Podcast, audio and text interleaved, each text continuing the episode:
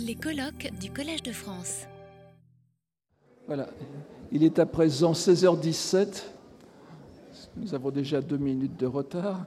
Et je vais. C'est Genève qui me.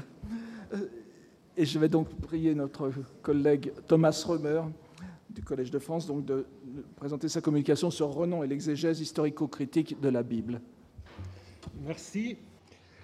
Bonjour et si euh, Michel Zinc est parmi nous, je m'excuse euh, déjà auprès de lui parce que je vais un tout petit peu nuancer ce propos euh, de ce matin. Mais voilà, ça fait partie un peu, je dirais, du débat. Euh, voici euh, euh, le buste de Renan tel qu'elle trône normalement chez nous à l'Institut d'études sémitiques. Il a été exilé et lavé, vous voyez, donc ça change un tout petit peu. Mais je vous dis très brièvement ce que je veux vous présenter dans les 40 minutes qui viennent pour vous montrer en fait l'importance de Ernest Renan pour l'exégèse historico-critique de la Bible. Si vous ne savez pas ce que c'est historico-critique, je vous l'expliquerai. Mais je commence en effet par ce qui était déjà évoqué à plusieurs reprises aujourd'hui, donc je n'ai peut-être pas besoin de vous le relire, c'est euh, le milieu, grosso modo, de euh, discours euh, d'inauguration de au Collège de France, et euh, ces phrases, évidemment, prononcées par lui, notamment un homme incomparable, si grand que bien qu'ici tout doit être jugé au point de vue de la science positive, je ne voudrais pas contredire ceux qui, frappés du caractère exceptionnel de son œuvre, l'appellent Dieu, opéra une réforme du judaïsme, réforme si profonde, si individuelle, que ce fut, à vrai dire, une création de toute pièce. Voilà, ces phrases donc prononcées par Ernest Renan il y a 150 ans, dans sa leçon inaugurale, firent scandale. Jésus, un homme incomparable. Je crois aujourd'hui une telle phrase n'émouvrait plus guère personne, mais il provoqua la destitution provisoire de Renan de sa chaire du Collège de France. Cette affirmation, colportée et commentée dans, tous les salons parisiens, dans toute la presse française, voire internationale, reflète le contexte conflictuel de ce qu'on appelle aujourd'hui la première quête du Jésus historique. Cette quête marqua le début des recherches universitaires sur le Nouveau Testament en Allemagne. Elle débute par la publication posthume des textes de Hermann Samuel Reimarus par le, euh, philosophe Gotthold Ephraim Lessing. Reimarus insiste sur le fait qu'il faut distinguer la prédication du Jésus historique de l'interprétation qu'en ont fait les disciples et les apôtres après sa mort. Ferdinand Christian Bauer, fondateur de l'école de Tübingen, rejette la vérité historique des évangiles. Il cherche à distinguer les paroles supposées authentiques de Jésus des réinterprétations secondaires. David Friedrich Strauss, nous l'avons déjà mentionné également, publie en 1135 Das Leben Jesu kritisch betrachtet, traduit dès 1839 en français par Émile Littré. Il cherche à démontrer que les évangiles ont appliqué à Jésus des conceptions mythiques comme des miracles ou encore des idées messianiques. S'opposant à des explications rationalistes des miracles, Strauss explique les évangiles comme des expressions mythiques des convictions religieuses des disciples de Jésus. Les évangiles synoptiques contiendraient éventuellement quelques informations sur le Jésus historique, celui de Jean certainement pas. Renan avait lu Bauer et Strauss, dont le livre avait provoqué un énorme scandale en Allemagne. En 1849 déjà, il lui avait consacré une grande partie de son article sur les historiens critiques de Jésus, en le défendant vigoureusement. Strauss, qu'on présente en France comme une sorte d'antéchrist, est donc bien réellement un théologien. Mais il lui reproche son renoncement à une enquête historique sérieuse. Il termine On peut affirmer que si la France, mieux douée que l'Allemagne du sentiment de la vie pratique, eut entrepris d'écrire une manière scientifique la vie du Christ, et lui eut déployé une méthode plus rigoureuse, et qu'en évitant de transporter le problème, comme l'a fait Strauss, dans le domaine de la spéculation abstraite. Elle se fut approchée bien plus de la vérité. Renan avait-il encore cette remarque en tête lorsqu'il prononça son discours d'ouverture? En 1863, il publie sa vie de Jésus, qui eut un énorme succès et qui a connu 13 éditions durant la vie de Renan. Et chose rare, fut traduite aussitôt en allemand, en anglais, en italien, en espagnol et d'autres langues. Ce livre influença aussi des écrivains tels que Bulgakov, qui, dans Le Maître et Marguerite, emprunte à Renan un certain nombre d'idées sur le Jésus historique et la description de la Palestine au premier siècle de l'ère chrétienne. Ce livre, qui devint le premier tome de l'histoire des origines du christianisme, se veut une application des méthodes historiques pour reconstruire la vie du Jésus historique. Renan y affirme avec raison que Jésus naquit à Nazareth, petite ville de Galilée, et ce n'est que par un détour assez embarrassé qu'on réussit dans sa légende à le faire naître à Bethléem, conséquence obligée du rôle messianique prêté à Jésus. Donc même, euh, je dis à Denis Knöpfler, à cette euh, inscription, ça ne prouve pas encore que Luc a raison. Mais en même temps, on observe des descriptions de Jésus qui ne sont guère tirées des sources, mais des idéaux de Renan. Quand il évoque, par exemple, sa douceur infinie, son sentiment exquis de la nature, ou sa prédication zouave et douce, toute pleine de la nature et du parfum des champs. Ici, Renan reflète les idées du romantisme. Il s'éloigne de Reimarus, de Bauer et de Strauss lorsqu'il insiste sur la rupture radicale que Jésus aurait opérée avec le judaïsme. Est-il plus juste de dire que Jésus doit tout au judaïsme et que sa grandeur n'est autre que celle du peuple juif? Personne plus que moi n'est disposé à placer haut ce peuple unique, dont le don particulier semble avoir été de contenir dans son sein les extrêmes du bien et du mal. On est de son siècle et de sa race, même quand on réagit contre son siècle et sa race. Loin que Jésus soit le continuateur du judaïsme, il représente la rupture avec l'esprit juif. Bien que Renan se soit éloigné du catholicisme, Jésus et le christianisme restèrent pour lui l'acquis religieux et moral indépassable de l'humanité. Quels que puissent être les phénomènes inattendus de l'avenir, Jésus ne sera pas surpassé, tous les siècles proclameront contre les fils des hommes, il n'est pas né de plus grand de Jésus. Michel V nous a déjà euh, montré euh, cette citation. Cette vision du judaïsme comme préparant en quelque sorte le christianisme se retrouve chez de nombreux théologiens et exégètes du protestantisme libéral. C'est pour cela chez là quelques hésitations à trop l'opposer au protestantisme libéral. Et il me semble que Renan montre de temps à autre quand même des sympathies pour les protestants, puisqu'il se pose même la question s'il n'aura pas dû se convertir au protestantisme, et dit finalement pas, mais pourquoi pas. Alors, je passe au deuxième chapitre, Peuple indo-européen et sémitique.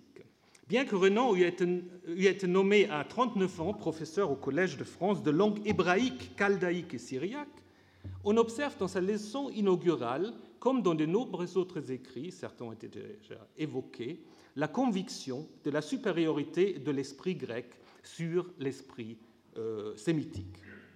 Bien qu'il reconnaisse le service capital que la race sémitique a rendu au monde, Renan proclame le triomphe du génie indo-européen et la victoire définitive de l'Europe, tout en combinant cette conviction avec des mots durs à l'égard de l'islam, la plus complète négation de l'Europe, le fanatisme, le dédain de la science et l'épouvantable simplicité de l'esprit sémitique. Comment concilier de telles convictions, qui à cette époque furent assez répandues, avec une chair d'hébreu et des langues apparentées? Renan cherche apparemment à donner à l'intérieur du monde sémitique une place particulière à l'hébreu et au judaïsme. Il admet que les juifs sont comparables aux Indo-Européens car, citation, leur singulière et admirable destinée historique leur a donné dans l'humanité comme une place exceptionnelle. D'une certaine manière, Renan a vu dans la Bible chrétienne et dans la Bible juive une passerelle entre l'Orient l'Occident. Regardons comme il termine sa leçon avec une remarque légèrement ironique. Nous ne nous retrouvons plus, messieurs. À partir de ma prochaine leçon, je vais m'enfoncer dans la philologie hébraïque, où la plupart d'entre vous ne me suivront pas. Mais plus en fait que les études philologiques proprement dites, ce sont des recherches et publications de Renan sur la formation du Pentateuque et l'histoire d'Israël ancien qui font de lui l'initiateur de l'exégèse historico-critique en France. Arrêtons donc euh, nous d'abord brièvement sur l'aspect philologique des études de Renan, pour ensuite nous intéresser au rôle qu'il a joué dans le contexte des recherches historico-critiques sur la formation de la Bible hébraïque. La formation du jeune Renan en hébreu se fit par des maîtres qui avaient un intérêt et des compétences surtout d'ordre philologique comme ce fut le cas d'Étienne Quatremer, dont Renan suivait les cours au Collège de France. Des quatre ou cinq auditeurs qui se trouvent alors dans la petite salle des langues, Renan devient vite l'étudiant favori de Quatremer. Dès ce moment, écrit son biographe Jean-Pierre Fandette, il ne va d'avenir pour lui qu'au Collège de France. Là seulement, il pourra jouir d'une totale liberté de penser et enseigner. Là est sa place, là est sa vocation, en dépit des craintes de sa chère maman, qui a entendu dire que le Collège de France n'était qu'un foyer d'impiété. André Cacot a souligné l'approche philologique de Renan dans ses cours au Collège de France, où, je le cite, seuls quelques initiés étaient capables d'entrer dans ce que Renan appelait son laboratoire et de suivre des cours extrêmement analytiques qui étaient plutôt des séances du travail du professeur. La formation et l'intérêt de Renan pour euh, l'épigraphie et la philologie se reflètent dans le, corpus, dans le projet du Corpus Inscriptionum Seminicarum, déjà mentionné, qu'il présenta à l'Académie en 1867. Ainsi aussi dans une traduction commentée des trois livres poétiques qui figurent dans les Ketuvim, dans les écrits, la troisième et dernière partie du canon de la Bible hébraïque. D'ailleurs, dans sa leçon euh, d'ouverture, il mentionne déjà deux de ses livres, à savoir Job et l'Ecclésiaste ou Coëlette. Les analyses de livres de Job, du Cantique des Cantiques et du livre de Coëlette ont connu toutes plusieurs rééditions. Donc ce n'était pas seulement les grammaires euh, assyriens qui étaient des best-sellers, même des commentaires des livres bibliques se vendaient bien à l'époque. On y observe dans ces commentaires une certaine hésitation une certaine ambiguïté euh, entre des positions, je dirais, assez conservatrices et des théories plutôt progressistes. Cette ambiguïté euh, va se retrouver constamment, il me semble, dans les analyses que euh, Renan nous fournit sur la Bible. Pour le livre de Job, Renan postule la reprise d'une légende iduméenne et s'oppose à des exégètes, surtout allemands, qui veulent dater ce livre à l'époque perse, concluant que l'auteur de Job doit se situer à une époque plus ancienne, puisque le prophète Ézéchiel le mentionne déjà. Donc, ça lui permet de dire, euh, datons ce livre vers 700 avant l'ère chrétienne contre une tendance répandue, et ça c'est intéressant, qui insiste sur le caractère composite du livre de Job. Donc si vous avez déjà lu le livre de Job, vous voyez qu'il y a deux livres de Job. Il y a en fait un livre où vous avez une révolte assez acerbe contre Dieu, et puis un cadre narratif très sage où en fait il réussit une sorte de mise à l'épreuve et tout se passe bien. Et normalement on a toujours dit en fait c'est deux auteurs différents. Alors contre cette tendance en fait, euh, Renan insiste sur l'unité du livre de Job, à l'exception du discours d'Eliou, qui sont clairement interpellés postérieurement. Et cette théorie Renan, qui pendant longtemps a été considérée comme simpliste, a été reprise très récemment par un grand savant, Ernst Axel Knauf, qui parvient à la même conclusion que Renan, sans le citer, je crois, en expliquant que l'auteur des poèmes, en fait, a aussi inventé le prologue et l'épilogue afin de mieux faire passer la pilule, afin de mieux faire passer la contestation de la doctrine de la rétribution et d'un Dieu qui semble se comporter d'une manière arbitraire par un récit plus théologiquement correct, donc d'une sorte de mise à l'épreuve réussie. Pour Renan, en revanche, la solution du dilemme de Job, pourquoi le juste doit-il souffrir, réside dans l'idée de l'immortalité. C'est lui qui aura choisi le bien, sera immortel, car ses œuvres vivront dans le triomphe définitif de la justice, résumé de l'œuvre divine qui s'accomplit par l'humanité. Ici, le philologue se transforme en théologien protestant libéral. En ce qui concerne le cantique des cantiques, Renan suit de près les travaux des savants allemands comme Herder, De Wett et Ewald. Il s'oppose à l'attribution traditionnelle du cantique au roi Salomon, mais pense qu'il a été néanmoins écrit peu après la mort de celui-ci, puisqu'on y trouve la mention de la ville de Tirza, qui fut la capitale du royaume d'Israël jusqu'à 925. Donc il dit, après ça n'a plus de sens, datons-le vers 930. Cette datation paraît aujourd'hui simplement impossible, notamment à cause d'un certain nombre d'araméismes et surtout de quelques emprunts au grec auxquels Renan prête curieusement peu d'attention. Renan insiste avec raison sur le fait qu'il s'agit d'un texte profane et que l'interprétation allégorique juive et chrétienne est quelque chose de récent qui a vu le jour qu'au début de l'ère chrétienne. Cependant, Renan légitime cette lecture en affirmant le sens mystique est faux philologiquement, mais il est vrai religieusement. Il correspond à cette grande satisfaction de l'amour que le christianisme a inaugurée. Comme pour Job, le commentaire aboutit sur une note théologique. On peut se demander si on peut voir un signe dans le fait que Renan a travaillé sur l'Ecclésiaste une petite dizaine d'années avant sa mort, en l'étudiant avec une dizaine d'auditeurs au Collège de France. Certains biographes ont postulé une sorte d'identification de Renan avec l'Ecclésiaste, avec Coëlette. Selon Renan, le livre de Coëlette, c'est un livre très clair, seulement les théologiens avaient un intérêt majeur à le trouver obscur.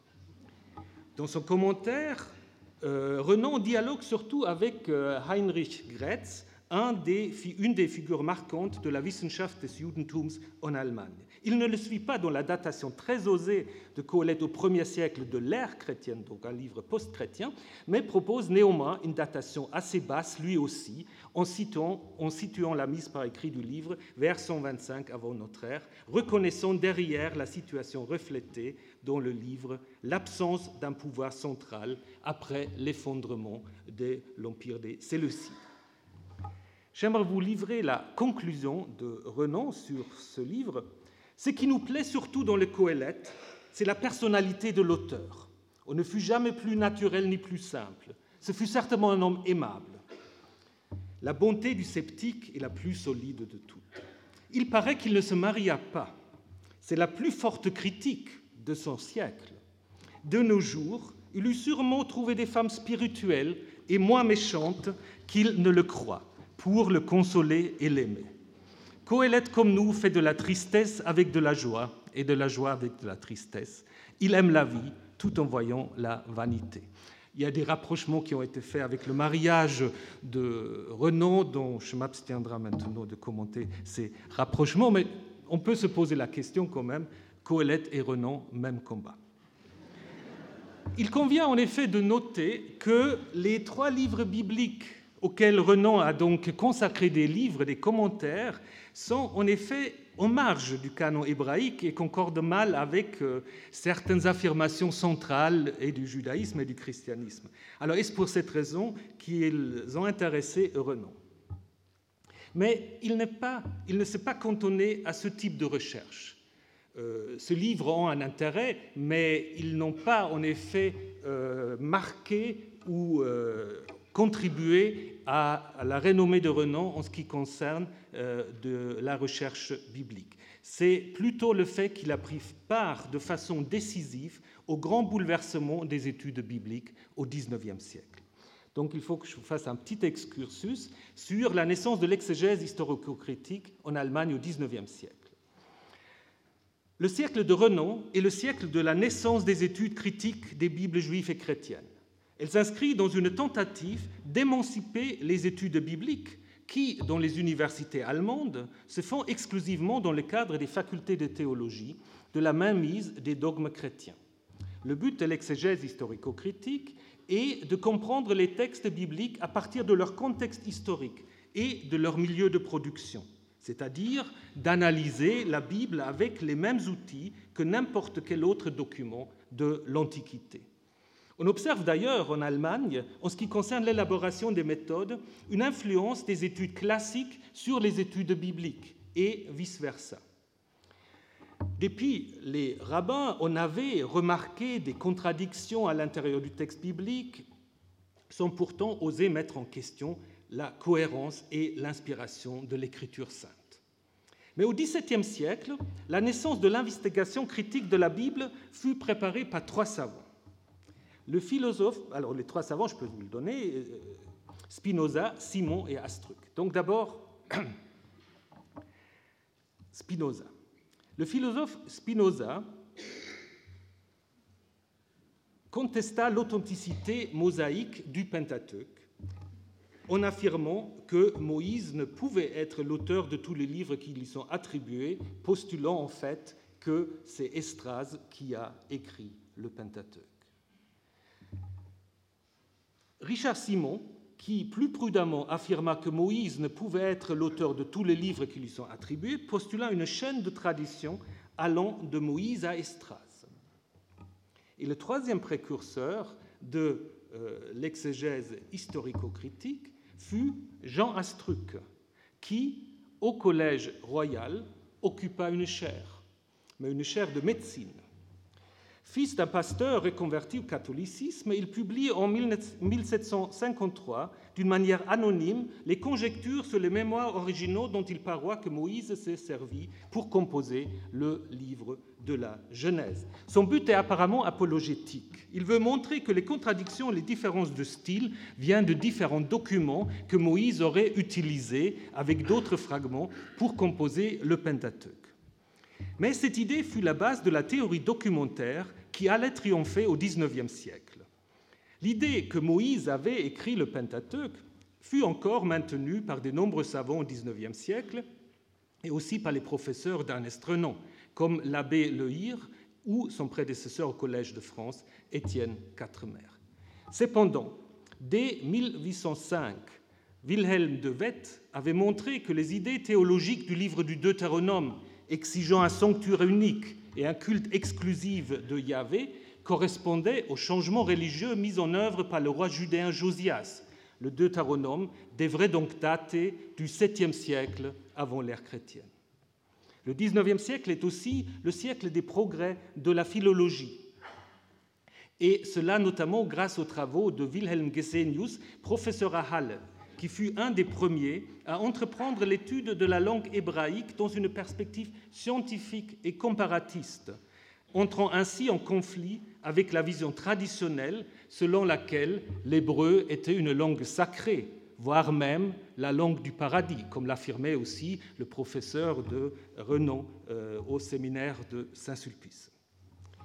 Dès 1843, Heinrich Ewald professeur à Göttingen, publia une monumentale histoire du peuple d'Israël.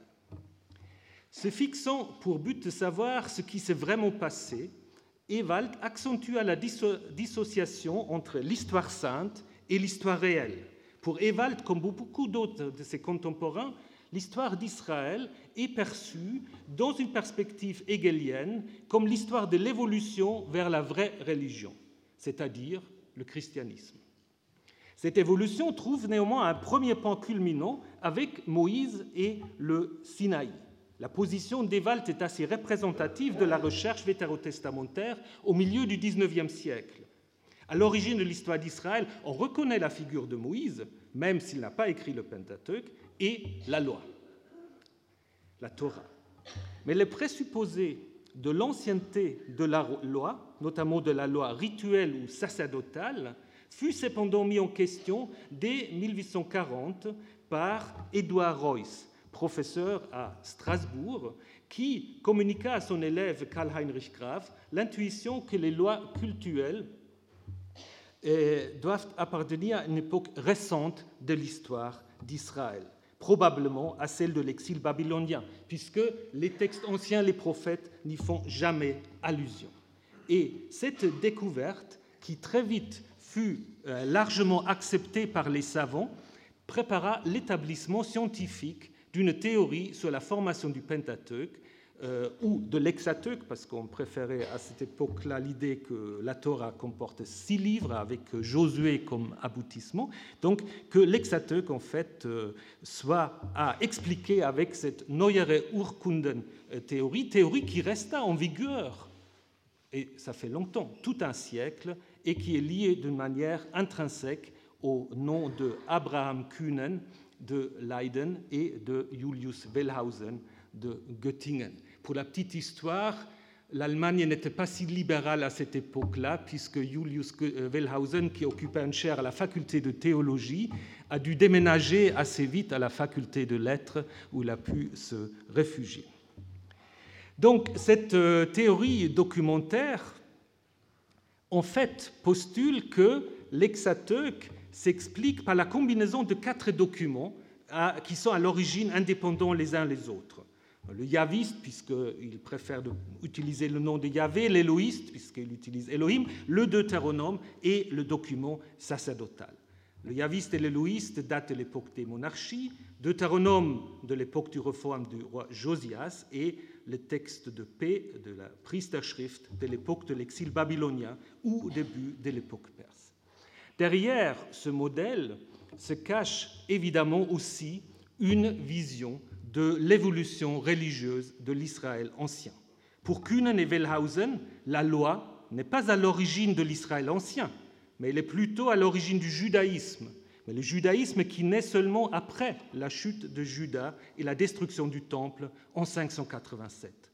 Pour l'époque précédant l'exil, et là on va voir une grande différence avec Renan, Wellhausen en fait parle de paganisme hébraïque de hebräisches Heidentum. De Wett, Gesenius, Ewald, Reuss, Kühnen, Wellhausen, c'est en grande partie grâce à Renan que ces savants furent connus en France. Dans ses mémoires, Renan exprime sa grande admiration pour les sciences bibliques allemandes. L'esprit particulier de l'Allemagne à la fin du, du dernier siècle et dans la première moitié de celui-ci me frappa. Je crus entrer dans un temple. C'était bien cela que je cherchais, la conciliation d'un esprit hautement religieux avec l'esprit critique. D'ailleurs, euh, Renan comptera aussi parmi les fondateurs de la revue germanique. Quelques années après son élection au Collège de France, Renan publia dans la revue des Deux Mondes un article L'exégèse biblique et l'esprit français. Cet article présente une critique de l'état de recherche biblique en France. Renan montre d'abord que la France a produit au XVIIIe siècle, au XVIIe siècle deux précurseurs remarquables de l'exégèse historico-critique, à savoir Simon et Astruc. Renan affirme que l'interdiction du livre de Simon par Bossuet mit fin aux études bibliques en France et produisait comme réaction Voltaire, dont le succès je cite, tua l'érudition en France. Quant à Astruc, Renan émet la thèse que l'affirmation de l'authenticité mosaïque de la Torah n'était peut-être seulement qu'une stratégie. Astruc était-il sincère ou bien en proclamant hautement son adhésion à l'opinion traditionnelle sur un point, voulait-il se donner le droit d'énoncer sur un autre point une opinion nouvelle qui pouvait paraître hardie? L'idée que l'attitude conservatrice d'Astruc est pure stratégie est intéressante, mais difficile à étayer. Renan y recourt afin de pouvoir construire Astruc ensemble avec Simon comme les deux grandes figures fondatrices des études bibliques pour se désoler ensuite que la France devint étrangère à la science qu'elle avait fondée et que le relais fut pris ensuite par la Hollande et l'Allemagne. Dans ce même contexte, euh, je le dis juste entre parenthèses, euh, Renan dit aussi que les sciences bibliques, et c'est intéressant pour la sérologie, les sciences bibliques, c'est une science close. Donc il a dit on ne va plus trouver de nouveaux documents. Euh, là, il s'est un peu trompé, puisqu'on a quand même trouvé Qumran, que évidemment Renan ne connaissait pas, mais il avait quand même bien senti que le corpus sera beaucoup plus limité que le corpus venant de la Mésopotamie. Cet même article, quelque peu modifié, servait également de préface à la traduction française du livre d'Abraham Kuhnen, Histoire critique des livres de l'Ancien Testament, un manuel destiné aux étudiants en sciences bibliques, dont la traduction avait apparemment été suggérée par Renan, lequel avait des bons contacts avec l'université de Leyde. Kuhnen, nous l'avons vu, fut un des architectes de la nouvelle théorie documentaire que Renan reprit à sa manière. Renan s'est occupé, durant la première partie de son enseignement au Collège de France, de rédiger une histoire des origines du christianisme, dont il a été question également déjà, qui s'ouvre avec la vie de Jésus et qui se termine par une étude sur Marc Aurèle. Cela s'explique sans doute par la conviction profonde de Renan que le christianisme constitue l'aboutissement du judaïsme, voire l'aboutissement de l'évolution religieuse de l'humanité. Dès 1885, Renan entreprend la rédaction d'une histoire du peuple d'Israël, qui comprendra cinq volumes. Et cette histoire doit beaucoup à la Geschichte des Volkes Israël de Heinrich Ewald, que Renan avait présenté déjà en 1855 au public français dans la revue des deux mondes. Il regrette une fois de plus l'absence d'esprit critique qu'aux études bibliques et dénonce la récupération de la Bible et de l'histoire d'Israël par toutes sortes de courants idéologiques. Il revient sur Bossuet, qu'il critique constamment. Bossuet a justifié, dit-il, avec la Bible la monarchie absolue de Louis XIV, l'Église catholique la théocratie, et d'autres encore la République. Il voit dans l'œuvre d'Ewald une manifestation de la science allemande. L'Allemagne seule, avec ce don de pénétration historique qui lui semble spécialement départi pour les époques primitives, aperçut la vérité et fit de l'histoire du peuple juif une histoire comme une autre, dressée non après des vues théologiques arrêtées d'avance, mais après l'étude critique et grammaticale des textes.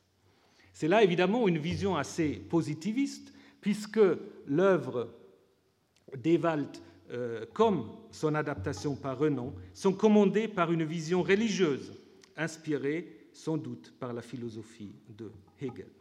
La publication de l'histoire euh, d'Israël s'accompagne d'une série d'articles dans la revue des deux mondes qui anticipent et résument les différents chapitres de la dernière grande œuvre de Renan. En 1886, il publie quatre articles sur les origines de la Bible qui traitent du, problème de l'historicité des récits bibliques et de la loi, c'est-à-dire de la formation du Penta et de l'Hexateuch. Contrairement à certains de ses collègues allemands, Renan juge qu'il est plus judicieux de retracer la formation non pas à l'aide des histoires, mais à l'aide de différents codes législatifs qui s'y trouvent réunis. Mais il précise d'emblée que, contrairement à la Grèce, les lois du Pentateuque ne sont pas des lois réelles, des lois faites par des législateurs et des souverains. Ce sont des rêves d'ardents réformateurs qui restèrent en leur temps sans application dans l'État, qui ne fut réellement observé que quand il n'y eut plus d'État juif, mais une ecclésia. La loi la plus ancienne est le Code d'alliance qui se trouve donc inséré dans la révélation au Sinaï, dans le livre de l'Exode, et qui fut la source de toutes les lois rédigées plus tard. Le livre de l'Alliance Renan le situe dans le royaume du Nord au IXe siècle. Le décalogue, par contre, plus jeune, fut, selon Renan, conçu à Jérusalem. Il reflète, je le cite, le retour au culte pur de Dieu qu'on entrevoit aux origines de la vie patriarcale et dont Israël avait dévié en adoptant un Dieu national. Vient alors le code deutéronomique, le Deutéronome au 7e siècle, que Renan situe à la suite de Devet et bien d'autres sous le règne de Josias. Contrairement à certains exégètes plus prudents, Renan affirme sans embarras que le Deutéronome, qui reprend et modifie le Code d'alliance, fut un livre fabriqué, inventé. Il n'a guère de sympathie pour ce livre qu'il considère comme la base de la religion particulière et la pire ennemie de la religion universelle que rêvaient les prophètes du 8e siècle. Judicieusement, il observe que les appels à massacrer les ennemis de Yahvé et d'Israël, qui se trouvent dans le Deutéronome, ne furent jamais appliqués au 7e siècle, mais bien plus tard, dit-il, par les conquistadores et l'Inquisition catholique. L'époque de l'exil babylonien va naître le code sacerdotal dans le livre du Lévitique, notamment. Ce code n'offre pas, et de loin, un texte cohérent, mais Renan juge impossible, contrairement à certains savants allemands, de retrouver en détail les retouches, les repentirs, les euh, caprices du calame euh, de ses scribes. La critique méconnaît son rôle quand elle veut porter une trop grande précision de détails. Ça, il faut savoir que les Allemands étaient et sont champions à vous trouver dans un passage de dix versets au moins dix couches euh, différents euh, qu'ils peuvent attribuer, alors avec une grande précision à des rédacteurs. Et là, il faut dire que Renan était toujours d'une prudence, je dirais, exemplaire. On peut en revanche dit Renan, clairement isolé, comme l'a fait la critique encore aujourd'hui, en Lévitique 17 ou 18 à 26, un code indépendant, un nouveau Deutéronome, composé plus tard que le livre d'Ézéchiel. Ici, Renan reste ou est très en phase avec la recherche actuelle qui souligne, contrairement à ce que se disait encore à la fin du XXe siècle, la date récente de ce code de sainteté. À l'époque perse, sont faites les dernières retouches au niveau des textes rituels et législatifs, comme par exemple le Yom Kippour, le jour du grand pardon, et d'autres. Ce sont des rituels d'expiation et des jeûnes de pénitence qui, selon Renan, prennent une place exagérée. Ces additions renforcent la constitution théocratique du judaïsme à l'époque perse. Toujours intéressé à lancer des petites piques contre l'Église catholique, Renan conclut Jérusalem offrira le premier exemple de la matérialisation du pouvoir spirituel la Rome papale y trouve un exemple qu'elle saura magistralement imiter. Cette évolution des codes législatifs et rituels qui, dans ces grandes lignes, est restée valable jusqu'à nos jours, correspond, selon Renan, aux trois ou quatre étapes de la formation de l'exateuch et aux différents documents réunis dans la Torah. En cela, Renan suit Kühnen et Wellhausen. Mais il se distingue cependant de ces deux maîtres sur un point important. Le document que Renan appelle encore éloïste que les chercheurs appelleront à la suite de Kuhn-P, le Code des prêtres sacerdotal, fut considéré comme le document le plus récent, ouvrant une trame narrative qui commence avec la création du monde en Genèse 1. Au commencement, Dieu créa, Elohim créa le ciel et la terre, et se termine par la conquête du pays. Pour Renan, il n'est pas possible qu'un tel texte, comme Genèse 1, soit seulement l'invention d'une époque récente, car il reflète selon lui le monothéisme primitif des Hébreux. Ainsi, il va réduire le document P, notamment à des textes prescriptifs et rituels tels qu'ils se trouvent dans les livres de l'Exode, du Lévitique et du Nombre. Comme la plupart des biblistes, Renan décèle une évolution dans la pensée religieuse d'Israël et de Juda qu'il repartit en trois grandes époques et qu'il cherche, et c'est une certaine originalité, à rattacher chaque fois à différents prophètes. Ainsi, il a d'abord l'âge d'or au 9e, 8e siècle, religiosité simple et universelle, reflétée par des prophètes comme Ésaïe ou Osée. L'âge d'une moralité sévère et d'un particularisme religieux empreint d'un piétisme fanatique au 7e siècle, Deutéronome et Jérémie. Et finalement, l'âge sacerdotal étroit, utopique et théocratique aux époques babyloniennes et perses, et caractérisé par Ézéchiel.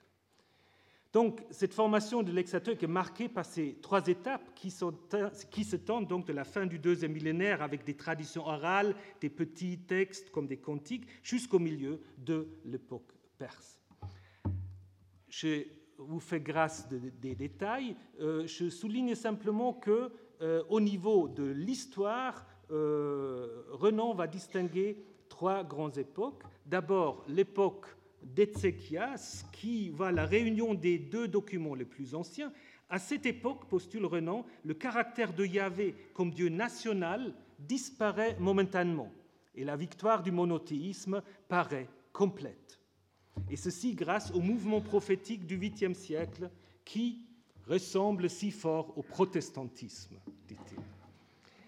Renan anticipe l'idée confirmée aujourd'hui par l'archéologie que Jérusalem fut jusqu'à l'époque d'Ézéchias plutôt une agglomération modeste et le temple plus guère qu'un petit naos qui servait de chapelle particulière au roi judéen. L'événement décisif ensuite, après la réforme de Josias, pour laquelle nous l'avons vu, Renan n'a pas beaucoup de sympathie, et la chute de Jérusalem et l'exil babylonien. Renan remarque à juste titre que le nombre des déportés fut peu élevé, mais ce fut la captivité de Babylone qui fit définitivement d'Israël un peuple de saints. Renan parle d'une crise qui provoque une réorganisation radicale de la religion israélite ainsi que la publication de l'Hexateuch.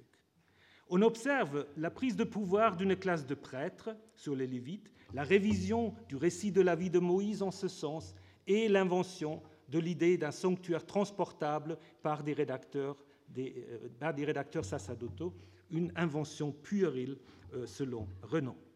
C'est à l'époque perse que l'Hexateuch prend sa forme. Et dans ce contexte, Renan dit que la Perse est le seul pays qui ait exercé sur le peuple juif une influence vraiment profonde. La date de 450 qu'avance Renan paraît aujourd'hui un peu haute, mais la naissance de la Torah à l'époque perse ne fait pas de doute. Le fait que la Torah ait gardé son aspect composite résulte de l'attitude respectueuse des scribes face à la Torah. Renan, qui, comme presque tous ses contemporains, part de l'idée d'un hexateuch primitif, n'explique nulle part comment on est passé d'un hexateuch de six livres à cinq au Pentateuch. Ce qui lui importe davantage est le fait que euh, la Torah, donc le Pentateuch, à cause de son incohérence, a vite provoqué des discussions, des discussions consignées ensuite dans le Talmud, qui, dans le judaïsme, dit-il, va remplacer la Torah. Le fils légitime du judaïsme est alors le christianisme, qui a donné à la Bible juive la suite qui lui convenait. Et Renan de conclure, la Bible devenait le livre universel, et après tout, quand une nation a fait la Bible, on peut lui pardonner d'avoir fait le Talmud. Ce n'est pas le lieu de reprendre ici la question de l'antijudaïsme de Renan. Il est certes marqué par son époque, mais aussi par cette difficulté qu'il semble avoir d'admettre à côté d'un génie grec un génie sémitique ou hébraïque. Mentionnons que l'histoire d'Israël de, de Renan provoqua de nombreuses réactions en France et à l'étranger. En France, Osiès consacra un livre entier aux origines de la Bible et M. Ernest Renan qui s'appliquait à affirmer la vérité catholique face à un amas d'idées incohérents. Plus modéré, Heinrich Gretz, dans un article de la Monatsschrift für die Geschichte und Wissenschaft des Judentums, considère en 1886 Wellhausen et Renan comme les deux représentants de la toute dernière critique biblique ce qui montre quand même qu'en Allemagne, euh, Renan été mis à égalité avec Wellhausen. Donc, pour ceux qui connaissent un peu euh, l'histoire de l'exégèse, Wellhausen, c'est vraiment la figure. Alors, mettons Renan à côté, montre bien l'influence qu'il a pu influencer même sur les chercheurs allemands. Peu avant sa mort, Renan donne deux cours au Collège de France sur les patriarches de la Genèse cours qu'il a dû interrompre pour des raisons de santé. Dans ce cours, dont le contenu nous est connu grâce aux notes d'un de ses auditeurs qui ont été publiées dans la suite, Renan oscille une dernière fois entre une analyse critique des textes et des idées théologiques qu'il introduit dans son analyse. Ainsi, il souligne que les patriarches ne sont pas des figures historiques, mais reflètent des, réalités ethnographiques. Mais lorsqu'il affirme que la vie nomade aura toujours été l'idéal des prophètes et que cette idée nomade est liée à un monotisme primitif, il reflète là les idées d'un certain romantisme qui n'a pas de fondement scientifique.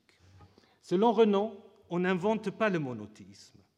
Il imagine chez les nomades un déisme profond, caractérisé par l'appellation divine d'Elohim, qui fut corrompu ensuite par la vénération du faux Dieu Yahvé, essentiellement Dieu local et national. Renan remarque avec raison qu'il y a eu durant la monarchie des yavismes forts divers. Et, dit-il, c'est seulement grâce aux prophètes que Yahvé devient un synonyme d'Élohim et grâce aux évolutions après l'exil où le funeste nom propre de Yahvé fut supprimé par l'interdiction de le prononcer. Ainsi retrouve-t-on le monothéisme pur qui sera porté à son apothéose par Jésus. Cette construction ne peut se fonder sur des données textuelles ou archéologiques. Bien que très populaires encore aujourd'hui, les idées de Renan sur le monothéisme biblique reflètent une vision définitivement dépassée. Je conclus. Renan aurait-il souhaité consacrer sa carrière au christianisme plutôt qu'à l'étude de la Bible hébraïque? Ce n'est pas sûr. Dès sa jeunesse, il se passionne pour l'hébreu et les travaux exégétiques outre-Rhin. Nul doute, l'Ancien Testament le passionnait, mais il était aussi fasciné par ce qu'il appelait le miracle grec, à la vue duquel la Bible hébraïque devait paraître imparfaite. Néanmoins, Renan a davantage contribué au renouvellement des études scientifiques sur la Bible hébraïque que sur le Nouveau Testament. Il a permis de faire connaître les théories scientifiques sur la formation de la Bible en France et fut lui-même un acteur majeur dans ce débat. Par ses appréciations qui se mêlaient, euh, qui mêlaient souvent, qui se mêlent souvent à ses analyses, il demeure cependant, malgré sa rupture avec l'Église, un théologien chrétien qui analyse la Bible, certes avec des outils scientifiques, mais tout autant avec une conviction profonde sur le message ultime de celle-ci. Merci.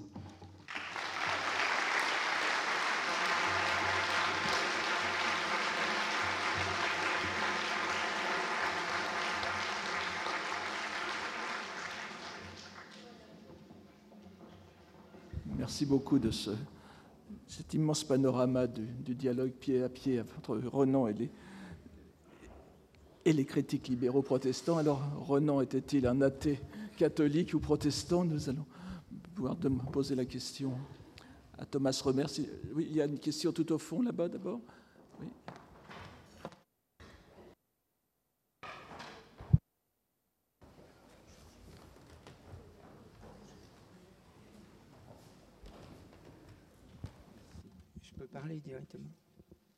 Oui, une petite question. Euh, J'ai été étonné que Renaud euh, ne pose euh, pas la question sur un monsieur qui a été très connu dans le milieu juif et qui s'appelle Flavius Joseph.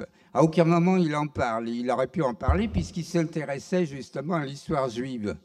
Et grâce à Flavius Joseph, par exemple, actuellement, on trouve en Israël, euh, en faisant des, prospections, diverses choses qui, résultent qu'en en fait, euh, la Bible n'a pas été inventée de toutes pièces, mais a réellement... Euh, vous voyez, toute l'histoire juive, si vous voulez, a un fondement et réel. Alors, première chose, Renan ne dit jamais que la Bible a été inventée de toutes pièces. Donc ça, c'est la première chose. Donc ce qui l'intéresse, c'est dans cette première partie de, des origines de la Bible hébraïque, dans ces articles, en fait, ce qui l'intéresse d'abord, c'est distinguer histoire et légende. Et euh, jamais il dit que tout est inventé de toutes pièces. Il parle de Moïse tout en disant nous ne savons pas très bien ce qui est le Moïse historique, etc. Alors je ne sais pas s'il fait jamais allusion ou non à Flavius Joseph. Je n'ai pas relu les. Donc il en fait apparemment, euh, dit John Scheid. Donc euh, voilà, il, il, le connaît quand même. Mais je crois en fait que son intérêt, ce n'est pas de dire euh, comme peut-être on peut le caricaturer, que euh, tout est inventé. Par exemple aussi dans euh, l'histoire de la vie de Jésus, idem, il essaie quand même de montrer à partir des évangiles ce qui pourrait être le Jésus historique. Donc il a quand même toujours cette idée que derrière de textes, il y a des événements historiques, seulement les textes euh, l'ont déformé d'une certaine manière et que la tâche de l'historien, tel qu'il le comprend, serait justement de recouvrir, de retrouver la vérité historique derrière le texte. D'accord, je vous remercie. Euh, je sais, euh, pour tout le monde, je pense que tout le monde est au courant qu'actuellement on va passer une nouvelle année et que la nouvelle année porte le numéro 5773 actuellement pour les Juifs. Voilà, parce que malheureusement, à la télévision ou à la radio, on n'entend pas du tout parler de cette petite euh, chose. Merci de le rappeler, mais je crois que les fêtes sont terminées. Simchat Torah, c'était il y a quelques jours, donc... Euh. Une autre question? Euh, Oui, s'il vous plaît, deux secondes.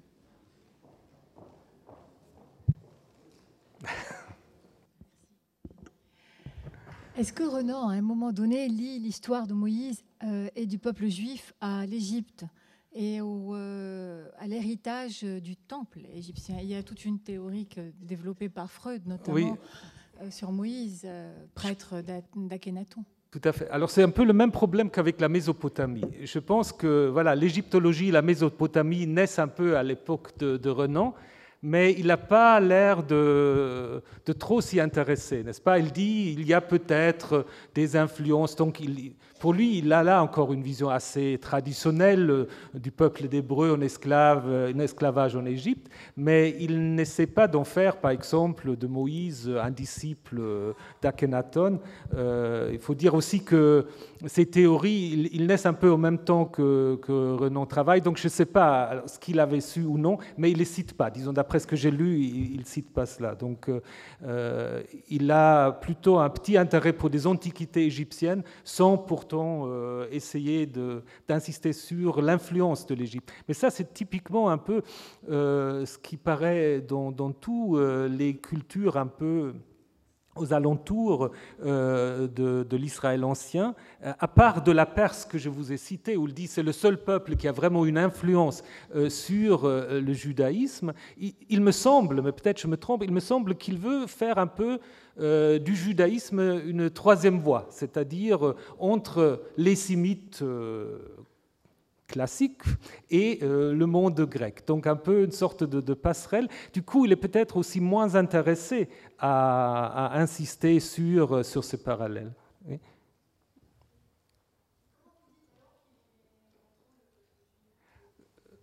Non, je ne dis pas qu'il était hostile. Non, alors là, si, vous m'avez compris dans ce sens-là, ce n'est pas du tout ça. N'est-ce pas? Il dit toujours, et puis ça, il n'est pas seul à le dire, que le judaïsme est en quelque sorte une préparation de la religion universelle qui trouvera son épanouissement euh, dans, le christianisme. En disant ça, il est de loin pas le seul à le dire.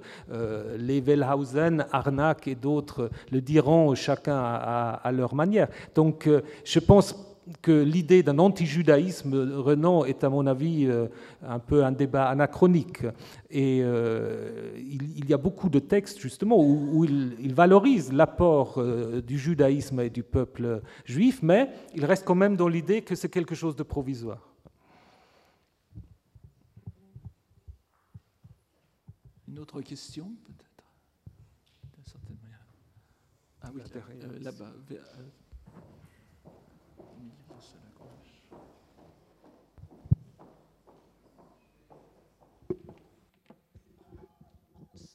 Ce n'est pas vraiment une question. Je voudrais faire remarquer un paradoxe de plus, peut-être, concernant Renan, en rapprochant euh, ce qu'a dit M. Zling ce matin, euh, Renan qui évoque euh, la persistance de la foi sans la foi, en quelque sorte. Quand il dit il reste la grâce, mais j'ai plus la foi, en même temps, on sent très bien qu'il est croyant, d'ailleurs, c'est ce que vous avez dit à la fin. Et puis, sa, sa charge virulente contre le Talmud.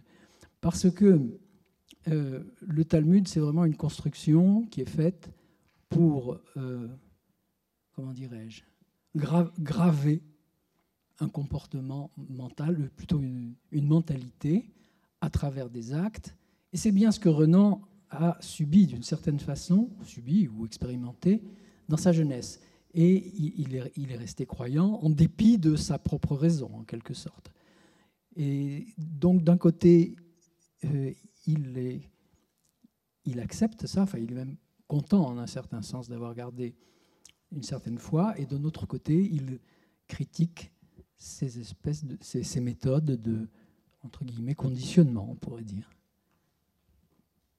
Oui, tout à fait. Je pense, bon, il faut peut-être rappeler, il a quand même euh, écrit une étude sur le Talmud, c'est-à-dire c'est quand même un des rares euh, savants euh, qui s'intéressaient au Talmud. Donc, euh, c'était pas parce que souvent on avait aussi des, discours un peu faits de toutes pièces, des gens qui n'avaient jamais ouvert le Talmud.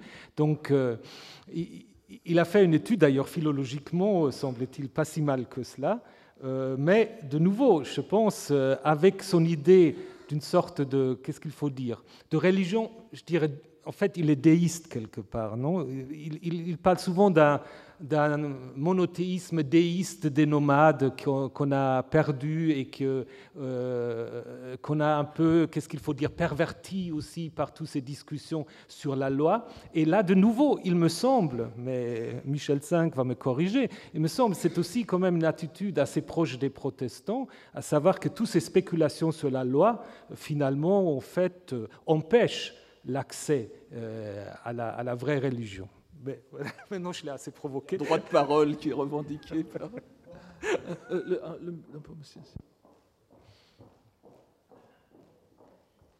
Je n'ai pas dit qu'il était loin des protestants, puisqu'il dit qu'il a songé à se convertir au protestantisme. Mais que dans les souvenirs d'enfance et de jeunesse, il durcit en somme sa propre position, la position en disant quand on a des convictions scientifiques comme les miennes, eh bien, on ne peut pas dire qu'on appartient à l'Église catholique, naturellement, mais même au christianisme. Il faut savoir ce qu'on veut. Euh, avec mes positions, je ne peux pas me dire chrétien, je regrette de ne plus être dans l'Église, mais c'est comme ça. Et j'ai peut-être eu tort de dire que c'était essentiellement des protestants, peut-être pas.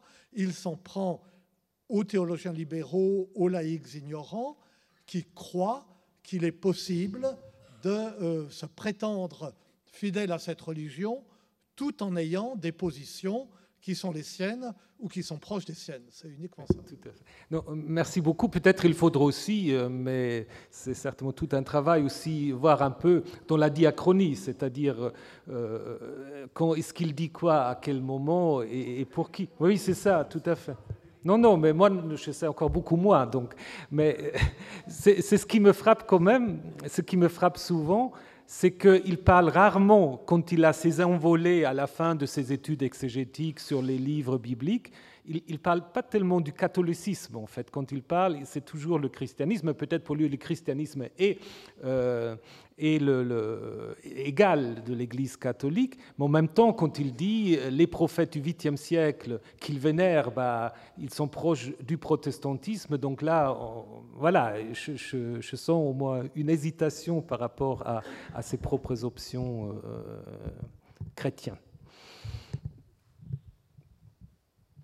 D'autres questions Oui, monsieur, euh, madame, madame, madame oui. Ce sera peut-être la Oui, merci, la dernière question. formidable. Je suis au cours. Oui, je euh, connais. euh, beaucoup des, des, orateurs qui se succèdent de, depuis ce matin, cet après-midi, sans doute demain, sont finalement des successeurs de Renan.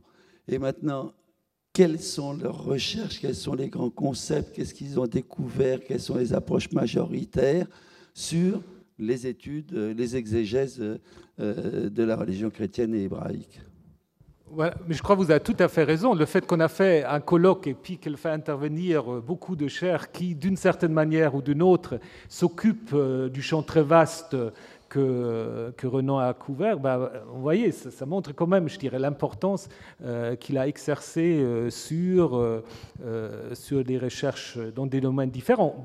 En ce qui concerne la Bible, j'ai essayé un peu de montrer. Donc, à mon avis, moi je ne suis pas spécialiste du Nouveau Testament, mais je pense, à mon avis, son apport était plus important pour la Bible hébraïque ou l'Ancien Testament, parce que là, il a vraiment fait œuvre un peu de passeur et a aussi renouvelé en France, je dirais, euh, les, euh, les, études bibliques. Je crois pour le Nouveau Testament, il est resté un peu, euh, je dirais, dans une attitude, somme toute, quand même assez romantique et pas moi, je ne sais pas, mais peut-être j'ai aussi davantage lu les choses sur l'Ancien que sur le Nouveau Testament. Peut-être c'est aussi un tout petit peu, euh, disons, euh, manquant d'objectivité. Mais c'est clair. Alors, euh, je pense en effet, en ce qui concerne les études bibliques, Renan est une des figures majeures non pas seulement du Collège de France, mais de toute la science humaine en, France. Donc je pense, sans Renan, ce sera encore pire au niveau des sciences bibliques que c'est déjà maintenant.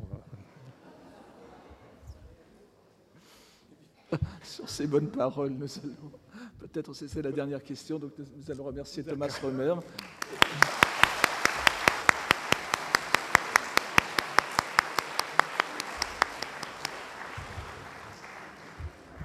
Et donner la parole à John Shade du Collège de France qui parlera de Renan, l'Empire et la religion des Romains.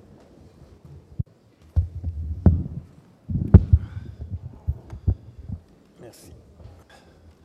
Mesdames, Messieurs, le sujet dont je dois parler est redoutable, ne fût-ce que d'après le nombre de pages écrites par Renan sur le sujet, plus de, plus de 1100 pages. Et je me limite euh, ici uniquement à l'histoire des origines du christianisme. En outre, un tel sujet présuppose que celui qui le traite soit féru dans l'histoire du judaïsme et des christianismes des premiers siècles de notre ère, ce que je ne suis pas du tout. Aussi dois-je préciser sans tarder, vous vous en doutez, que je parlerai uniquement de ce qui sert en fait de cadre dans le développement de l'Église et dans ses livres, c'est-à-dire l'Empire romain, la religion romaine aussi, un peu la philosophie, les empereurs. Je n'entrerai bien sûr pas dans les débats autour des écrits canoniques du judaïsme et du christianisme pour lesquels il faut s'adresser à plus compétents que moi. Pour rendre justice à tous les textes traités dans cet énorme ouvrage, il faudrait en fait, euh, j'ai eu l'impression en le lisant, réunir un séminaire de spécialistes des nombreux champs mis en œuvre par l'auteur, si tant est bien sûr qu'il considère aujourd'hui que ces travaux méritent encore quelque intérêt. Il convient aussi de préciser que les pages de Renan que j'analyse sont une grande histoire des origines du christianisme, c'est son titre, et non une histoire de l'Empire romain, même s'il donne parfois l'impression dans ce texte et dans les titres des volumes euh, qui composent cette histoire qu'il traite de l'Empire, puisque le dernier euh, de cette série porte le nom de ce monsieur, Marc Aurèle, que vous voyez sur l'écran. Ce qui m'intéresse, qui m'a intéressé dans cette suite de livres que j'ai lus euh, cette année, avec beaucoup de plaisir parce qu'ils sont écrits dans un style superbe, je ne me suis pas du tout ennuyé, c'est la manière dont Renan décrit la religion romaine et aussi la façon dont il se représente l'Empire. Son œuvre s'inscrit dans une série de travaux déjà classiques à son époque, ou de son époque ou postérieure, et pose pour commencer aux spécialistes de l'époque impériale des questions sur les sources qu'il utilise et sur l'historiographie plus moderne qu'il a mise en œuvre. Dans tous les volumes des évangiles et de Saint Paul à l'Antéchrist et à Marc Aurèle, ainsi que dans les conférences d'Angleterre, non, là je suis, euh, euh, non, bah, ça viendra plus tard, publié en 1880, Renan traite en fait de deux sujets. Essentiellement, je l'ai déjà dit, il retrace l'histoire des origines du christianisme en présentant et en critiquant les sources juives et chrétiennes. Puis en contrepoint, et c'est moi le contrepoint ici, aujourd'hui, il relie cette histoire particulière à celle de l'Empire, plus exactement à quelques empereurs, Néron, Titus, Domitien, les Antonins et surtout Marc Aurèle. Cette volonté est intéressante de fondre ces deux types d'histoires est d'ailleurs très difficile, car ce qui hérite encore aujourd'hui autant les exégètes des textes juifs et chrétiens de cette période que les historiens de Rome, c'est précisément la difficulté de relier les deux mondes au cours des premiers siècles de notre ère. Néanmoins, la démarche a un passé, quand Renan commence ses volumes, puisque depuis la patristique, il existait la tentation de réduire les événements des trois premiers siècles de l'Empire à la confrontation entre certains empereurs et les chrétiens, par exemple, et notamment par rapport au refus des chrétiens de reconnaître et de vénérer la divinité d'un mortel, tel que par exemple, je vous l'ai déjà montré, la grande histoire des empereurs, etc., de euh, Sébastien le nain de Tillemont, euh, l'a euh, en, mise en scène.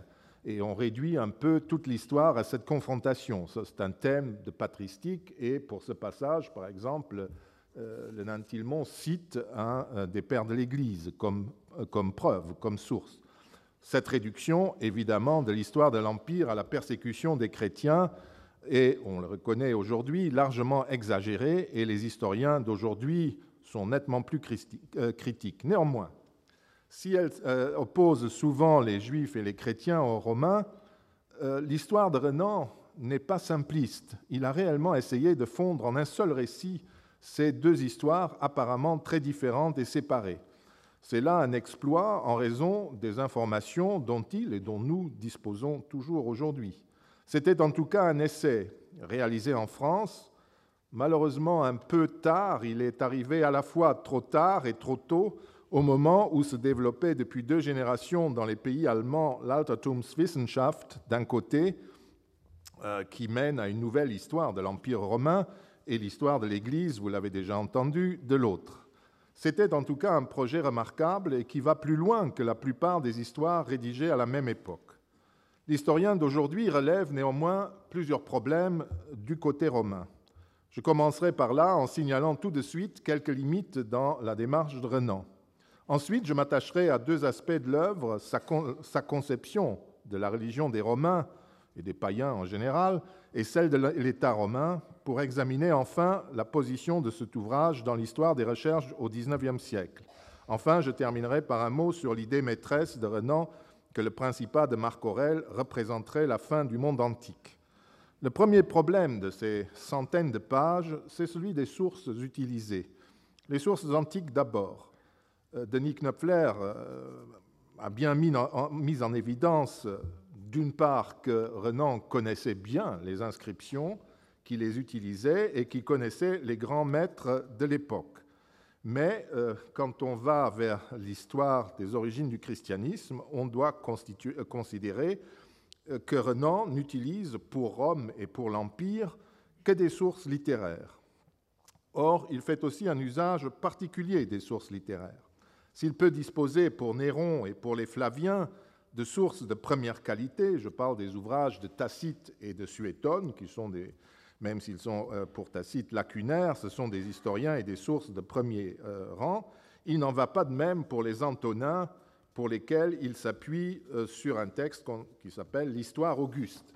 Même si les premières biographies de l'Histoire Auguste, qui commencent donc aux Antonins, sont les moins mauvaises, il s'agit toutefois, on le sait maintenant, dans l'ensemble d'un ouvrage polémique et pseudo-historique rédigé au IVe siècle de notre ère sans doute dirigé contre Constantin.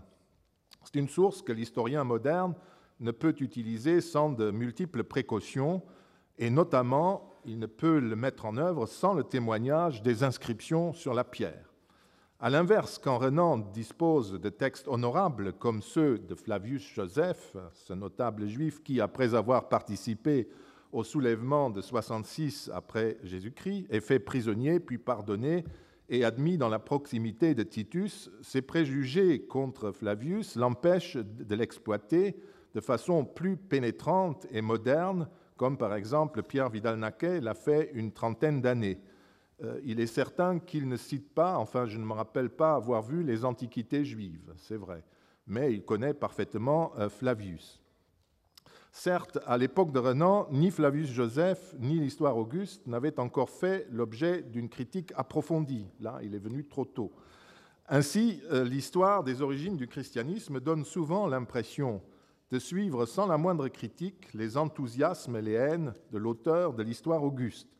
Et surtout, sous l'influence de ce texte, Renan transforme l'histoire de l'Empire en une histoire psychologique des différents empereurs, et Tacite et surtout le biographe Suétone ne suffisent pas, malgré la qualité de leur information, pour corriger cette inclination, dans la mesure où, même chez eux, les mauvais empereurs sont, sont décrits d'après le topos du tyran plutôt que d'après les réalités historiques. Par là, les ouvrages de Renan s'opposent aux tentatives des historiens de son époque et qui n'ont cessé de continuer depuis de se défaire de l'emprise de ce point de vue psychologique marqué par le lieu commun du tyran ou de l'empereur parfait, suivant le cas. Or, plus que la tendance psychologisante, ce qui étonne le lecteur actuel, c'est en fait la faiblesse des références aux historiens de son temps. Donc pas d'inscription, pas de critique de la seule source pratiquement qu'il utilise, et peu de références, presque pas, euh, aux historiens de son temps. Pour les textes juifs et chrétiens, pour autant qu'un naïf comme moi puisse le voir, Renan cite fréquemment les auteurs qui comptent, mais il ne mentionne pratiquement jamais les historiens de l'Empire et du monde romain, que pourtant, et Denis vous l'a dit, il connaissait. Tout juste remercie-t-il de ci, de là Émile Heger, Edmond Leblanc, Jean Réville, et dans l'index des sources, on trouve aussi de grands noms, mais pour des livres qui ne sont pas les grands ouvrages qui les ont rendus célèbres, mais des travaux plus anciens. Par exemple, il ne cite pratiquement jamais euh, le, grand euh, manuel des antiquités romaines dirigé par Joachim Marquardt, qui comportait une partie importante et nouvelle sur les institutions politiques et sociales de l'Empire notamment, et Théodore Mommsen, qu'il connaissait parfaitement, demeure à l'arrière-plan. Il n'est cité que pour sa thèse de 1843 sur les collèges romains, c'est cinquantaine de pages en latin, et non pour son histoire romaine de 1854 à 1856, qui est d'ailleurs très proche de la manière d'écrire l'histoire qu'a adoptée euh, Renan dans son histoire du christianisme, puisqu'il fait en permanence des comparaisons au monde euh, contemporain. Il modernise, c'est un peu euh, la, Rome bourgeoise, comme dirait Nicole. Euh,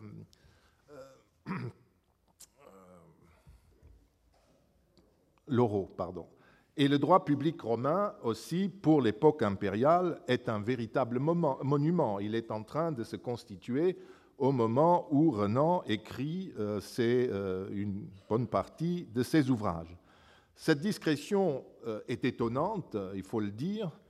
Elle est peut-être due à, la prise de position de Mommsen en 1870 en, faveur de l'annexion de l'Alsace. il y a eu là des polémiques qui peuvent l'expliquer, mais sur une si longue distance, c'est quand même étonnant. Et si cette, euh, cette discrétion est moins importante pour l'époque julio-claudienne, où on a peu de documents extérieurs à Tacite et, d'autres sources littéraires, elle est navrante pour les Antonins, car pour apprécier correctement l'époque euh, postérieure, il faut utiliser l'œuvre mommsénienne, absolument, et elle existait. Une citation des Hibbert Lectures, justement ces conférences d'Angleterre, permet de savoir que Renan avait lu Gaston Boissier, puisqu'il le cite et il le remercie. Et Gaston Boissier euh, a euh, lu tous les historiens euh, allemands que je citerai dans la suite. Quoi qu'il en soit, c'est étonnant qu'il ne le dise pas, puisqu'il cite d'autres sources, Renan était bien informé et connaissait parfaitement les grands auteurs de l'histoire romaine de son temps. Mais pour la partie romaine de ses ouvrages, il prenait ses sources essentiellement dans l'histoire auguste, sans être très sûr dans tout ce qui concernait les institutions. Ainsi, pour prendre euh, un exemple, il écrit sans sourciller que Flavius Joseph avait pris comme prénom, prénom Flavius, alors que tout étudiant sait que Flavius est un nom gentilice, un nom de famille, et non un prénom qu'il avait reçu donc de Titus lui-même au moment où il fut fait par celui-ci citoyen romain. Ces références sont toujours vieillies, alors qu'à l'époque à laquelle il écrivait, de nouveaux instruments de travail paraissaient euh, depuis une dizaine d'années. S'il connaît les inscriptions latines du règne de Naples de Théodore Mommsen, paru en 1852, le corpus des inscriptions latines, dont les volumes concernant l'Empire sortaient à peu près au moment où euh, il écrivait les deuxième, troisième, quatrième euh, ouvrages de la série, ne sont jamais même utilisés ou mentionnés. Mais euh, il ne faut pas exagérer dans ce passage au crible, à part quelques lapsus qui sont bien pardonnables, l'énorme ouvrage n'est pas du tout déshonorant pour un professeur d'histoire romaine. Renan connaît étonnamment bien l'Empire romain. Ce sont plutôt ses points de vue sur cet empire et sur sa religion qu'il convient d'interroger pour inscrire ses travaux dans le paysage historiographique de la fin du XIXe et du début du XXe siècle. Il est évident, même à la lecture de ces 1100 pages, que Ernest Renan s'inspire, et je suis heureux de l'avoir déjà euh, entendu dire par euh, Thomas, s'inspire du système historique du philosophe Hegel et de la notion de religiosité que ce dernier et beaucoup de ses contemporains ont employé, ont emprunté au théologien et philosophe Schleiermacher. Le constat s'impose tout de suite quand on lit dans les, évangiles, page 172, euh, à propos de Flavius Clemens et de Flavia Domitilla, que, je cite, comme tant de Romains distingués, il sentait le vide du culte officiel, la religion romaine.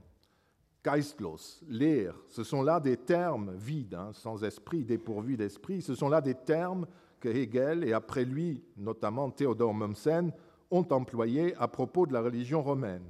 C'est devenu rapidement un des lieux communs pour parler de la religion ancestrale des Romains. Prenons encore deux exemples. Dans le Marc Aurèle, euh, Renan euh, page 781, Renan montre l'Église opposée à la sécheresse du paganisme.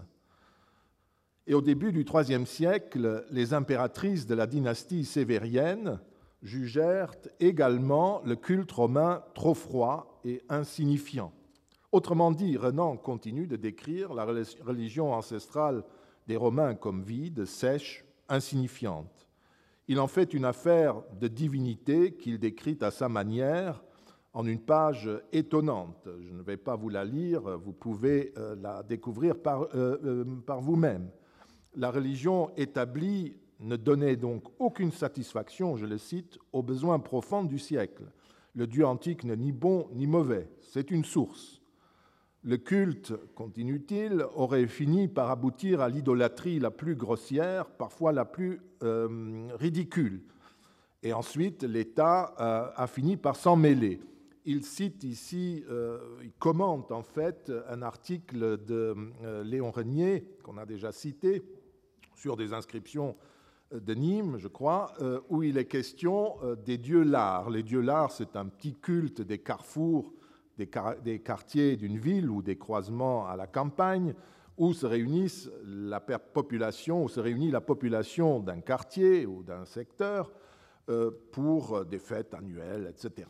Et l'empereur Auguste a modifié un peu certains éléments de ce culte qui continuait parfaitement même euh, avant lui, euh, au moment où il est devenu empereur et c'est aussi à cette époque que ces lards euh, sont systématiquement appelés l'art auguste et euh, ont à leur côté le genius, la personnification divine de la personnalité ou de la capacité d'action de l'empereur.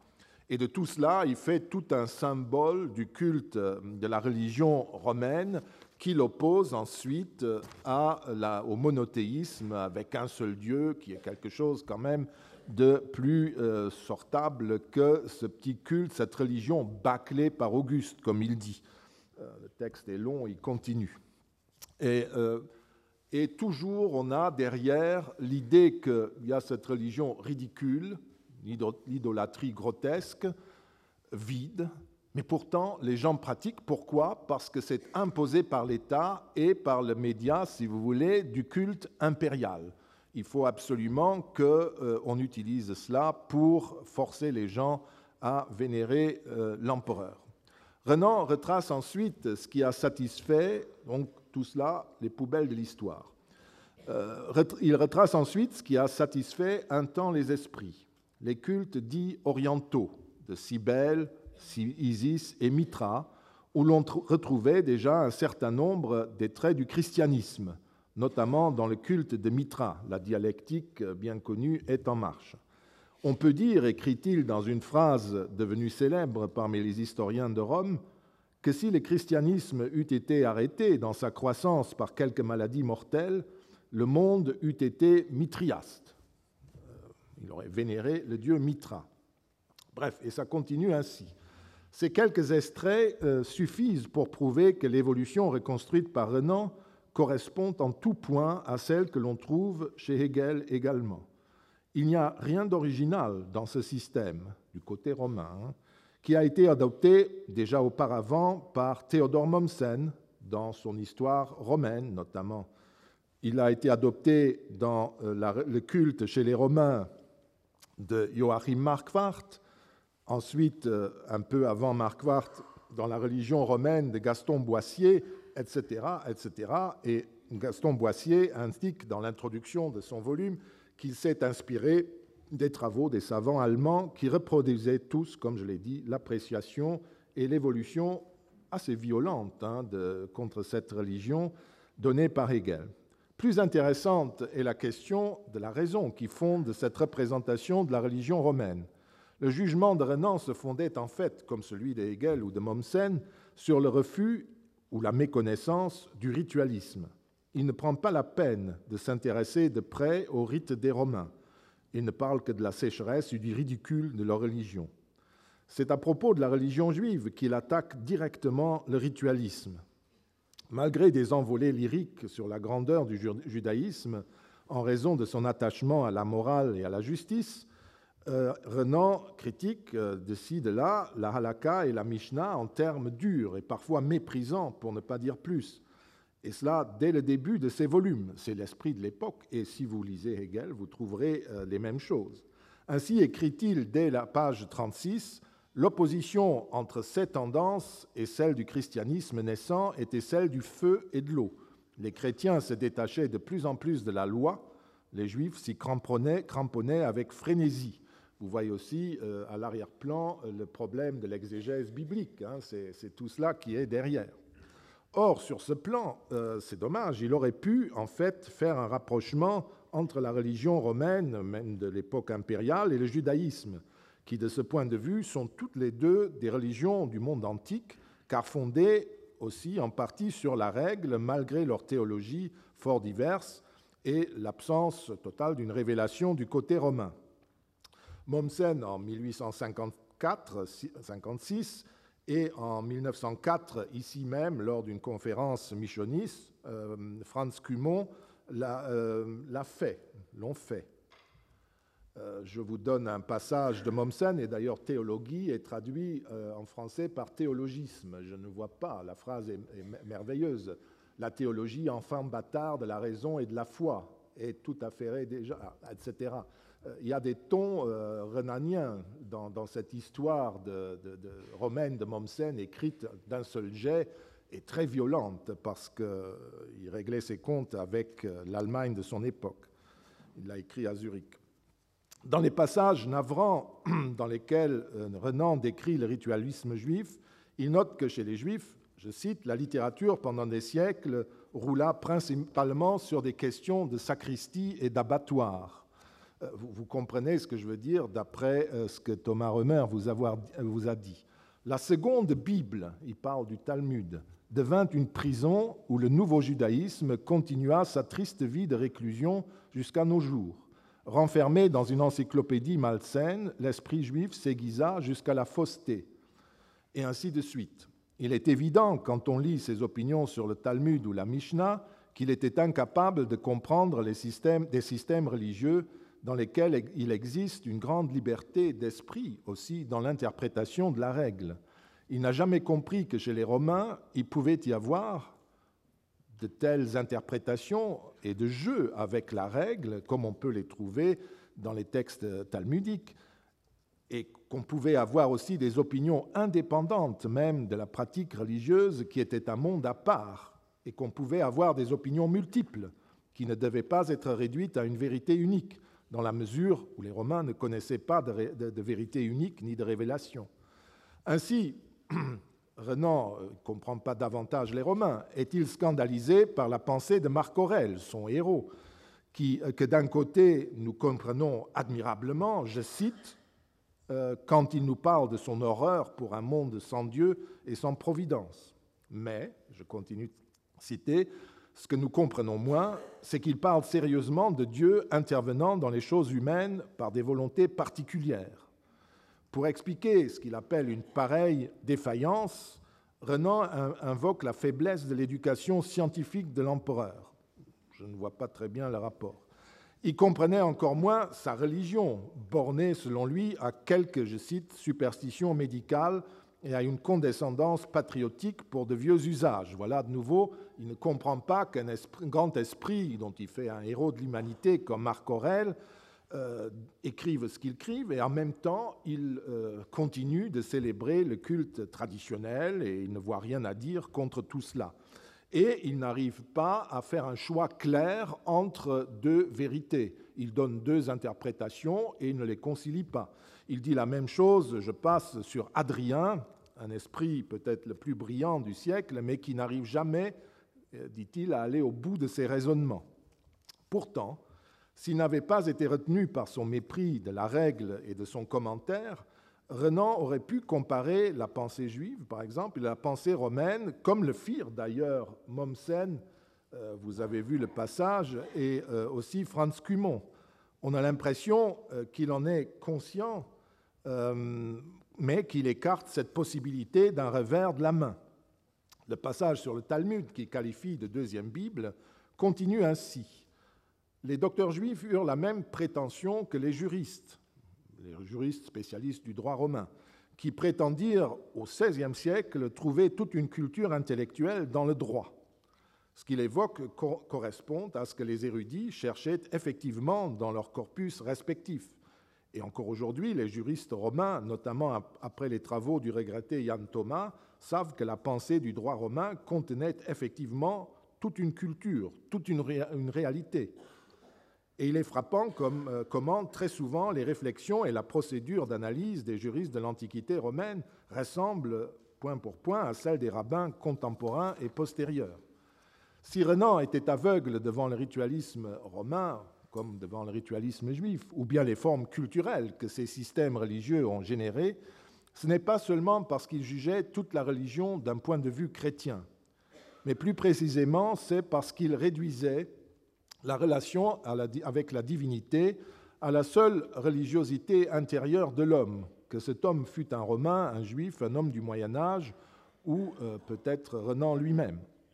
Ainsi, dans le Marc Aurèle, il écrit à propos de Cels, qui avait euh, bataillé contre les chrétiens. Le vrai culte, je cite, c'est de tenir toujours sa pensée élevée vers Dieu, Père commun de tous les hommes. Aucun Romain n'aurait jamais dit cela. La piété intérieure est l'essentiel.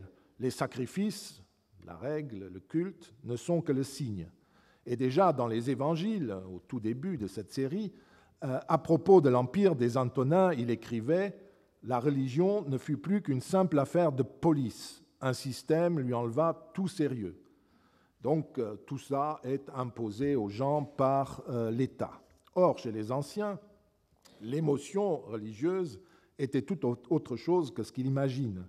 Renan reproduit en fait ici, je l'ai déjà euh, anticipé, une vision de la religion et de la liberté individuelle qui vient d'une part de Schleiermacher et de ce mouvement qui s'est diffusé et que tout le monde, protestant ou non, a adopté à son époque, mais aussi à une conception de la religion et de la liberté individuelle euh, devant celle-ci, qui est inspirée moins par les sources antiques que par le libéralisme antirévolutionnaire et qui détermina, entre autres, la cité antique de Fustel de Coulanges, comme euh, Wilfried Nippel l'a démontré.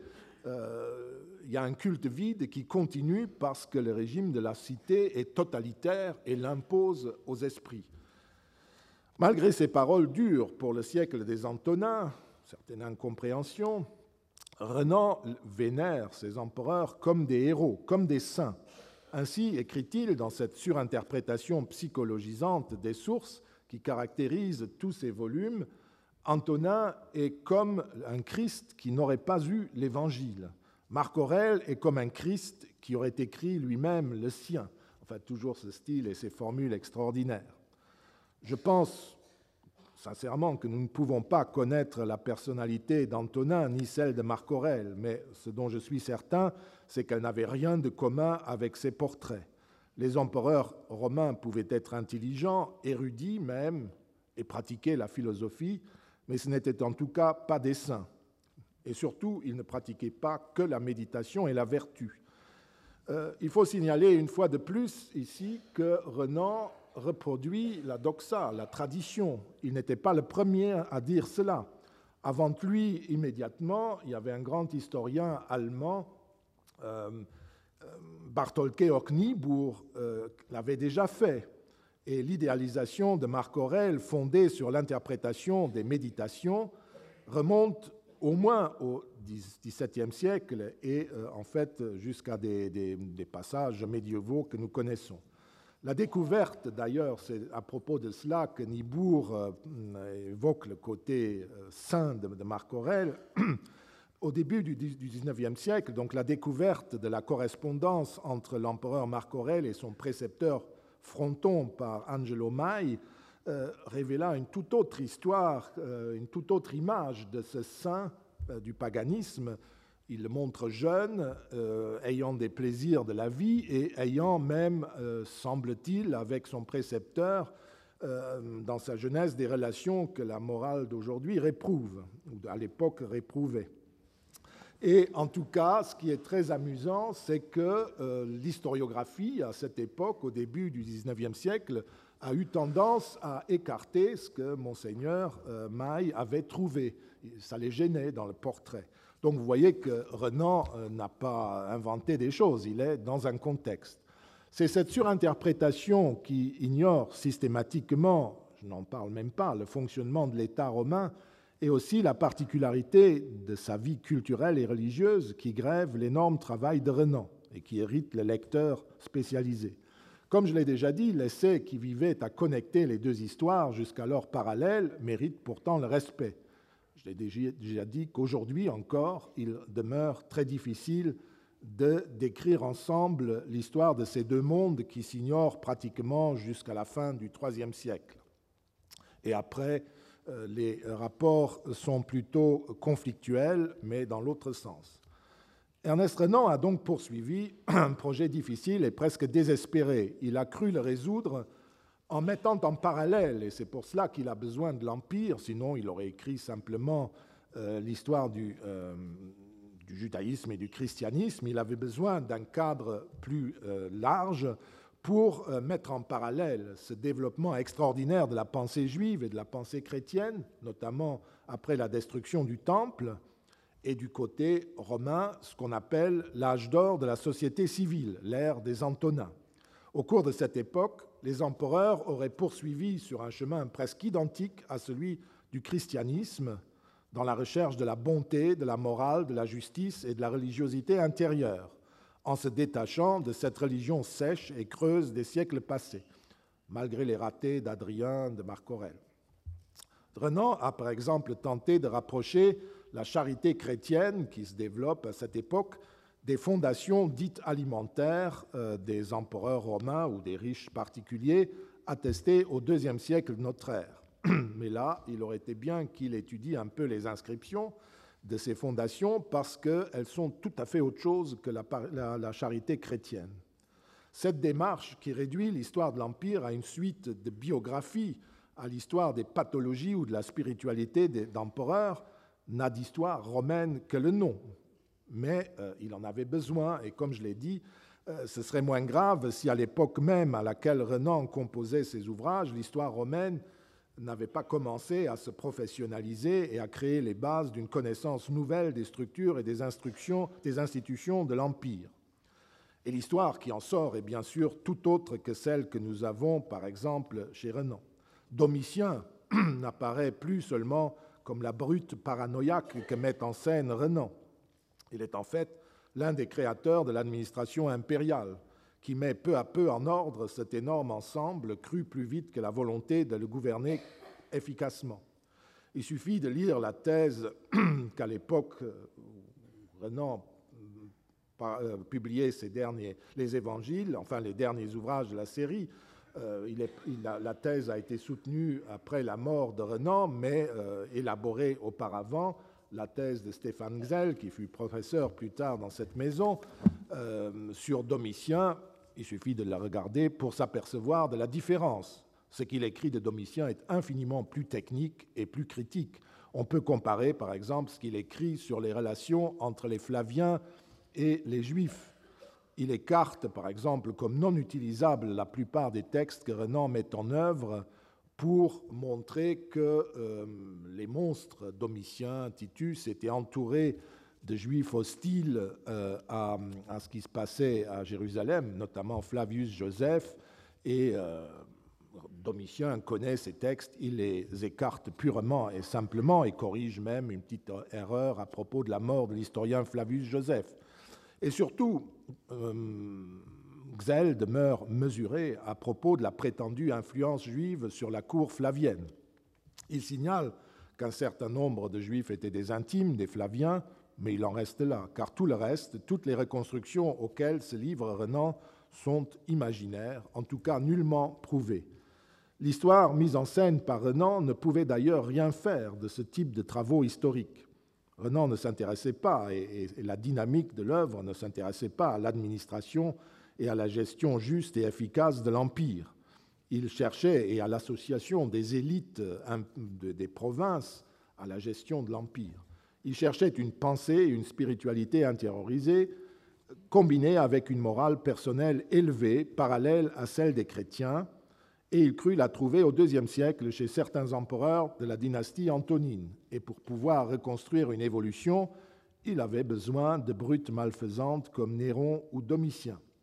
La pensée chrétienne s'inscrivait ainsi dans un mouvement général dans l'histoire de l'Empire et comme euh, la pensée chrétienne était supérieure à la pensée euh, païenne, car non grevée par les pesanteurs de cette religion traditionnelle et de cette irritante incapacité de choisir une vérité définitive une fois pour toutes, eh bien, elle l'emporta facilement dans cette confrontation.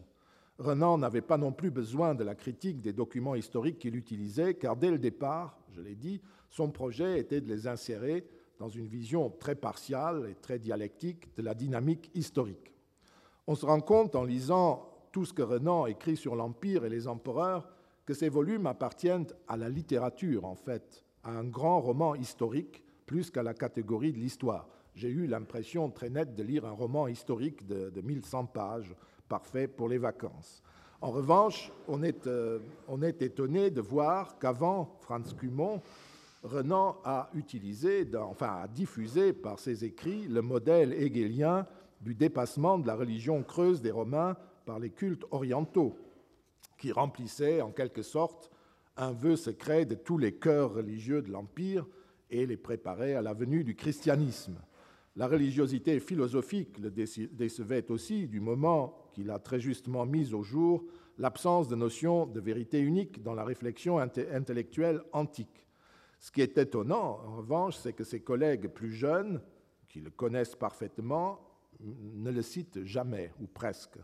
Il faut toutefois souligner que Franz Cumont, euh, ici même, dans cette série de conférences au collège en 1904, le cite dès la première note de ses religions orientales dans le paganisme romain, comme Corinne Bonnet et Françoise Van Happeren l'ont noté dans leur réédition de cet ouvrage qui a marqué euh, la matière on voit qu'ils le lisaient. Tous, euh, de ci, de là, font savoir qu'ils le lisaient. Mais dans leurs ouvrages, ils ne le citent presque pas. Sans doute, je le pense, en raison des insuffisances sur le plan de l'histoire impériale. Pour le reste, je ne peux pas juger.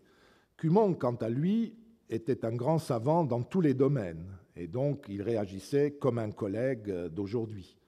Mais les savants euh, postérieurs à Renan ne cite pas davantage que lui Hegel ou l'histoire romaine de Mommsen, où tout cela était déjà présent.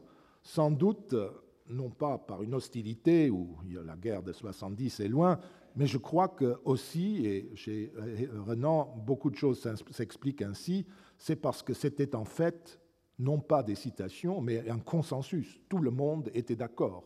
On a dit plusieurs fois que euh, Renan était un romantique. Eh bien, nous parlons d'historiens post-romantiques, mais qui sont dans la tête des euh, marqués par la philosophie euh, romantique. Il est donc pour moi, en tout cas, indéniable que Renan a eu un rôle plus important que la qualité historique de ses volumes ne le laisse entendre. Il a contribué dans ses ouvrages à créer euh, l'image de l'Orient romain dans la civilisation européenne, et sur ce plan, il s'opposait à ses successeurs qui trouvaient l'influence de l'Orient plus positive et moins nuancée qu'ils ne la concevaient. Mais son importance euh, n'était pas là. Il a entre autres transmis à ses successeurs un schéma d'interprétation générale de l'histoire du christianisme a plus tard connu une grande fortune, avec notamment euh, Franz Cumont. Avant de conclure, il faut revenir sur une dernière question euh, très générale. L'histoire des origines du christianisme s'arrête au septième livre, appelé Marc Aurèle et la fin du monde antique. Pour lui, pour Renan, cette appellation avait un sens puisque désormais le christianisme était capable de voler de ses propres ailes et que du côté païen, le monde et la pensée étaient décidément pratiquement épuisés. Bien entendu, c'est là une opinion très personnelle de Renan et de la plupart de ses contemporains. Aujourd'hui, aucun historien ne placerait plus la fin du monde antique à cette date, ni du point de vue politique et institutionnel, ni du point de vue de la vie culturelle, intellectuelle et religieuse. Malgré les décennies obscures de la deuxième moitié du IIIe siècle, malgré quelques empereurs particulièrement sinistres, cette histoire continue jusqu'en plein IVe siècle, et à cette époque, malgré ce qu'on pense souvent, le monde n'est nullement encore chrétien. En tout cas, pas au sens où l'entend Renan. D'autre part, il faut aussi dire que le choix de Marc Aurèle comme axe entre les temps n'est pas non plus totalement une originalité, il n'est pas propre à Renan. Comme tel, on le trouve également chez Gaston Boissier, et il provient, le modèle provient presque certainement d'Edward Gibbon, qui place également le sommet de l'Empire sous les Antonins, après lesquels le déclin commencerait. Évidemment, l'intention de Gibbon n'était pas la même que celle de Renan, car il n'entendait pas montrer du tout la supériorité du christianisme sur la culture précédente. Néanmoins, lorsqu'on relit chez Gibbon les portraits d'empereurs d'après l'histoire auguste et la qualification des règnes en question, on est souvent frappé par la ressemblance.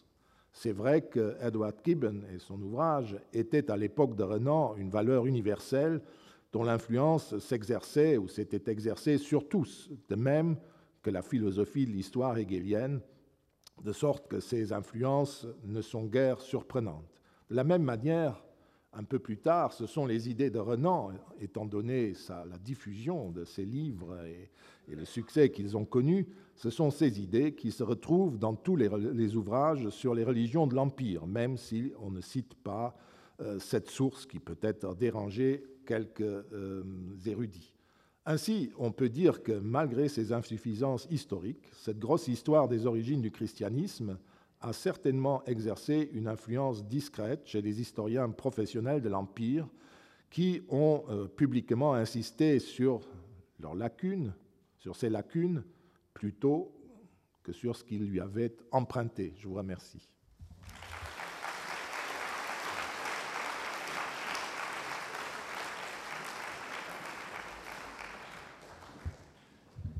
Merci beaucoup donc de cette vision de Renan romantique et romancier aussi.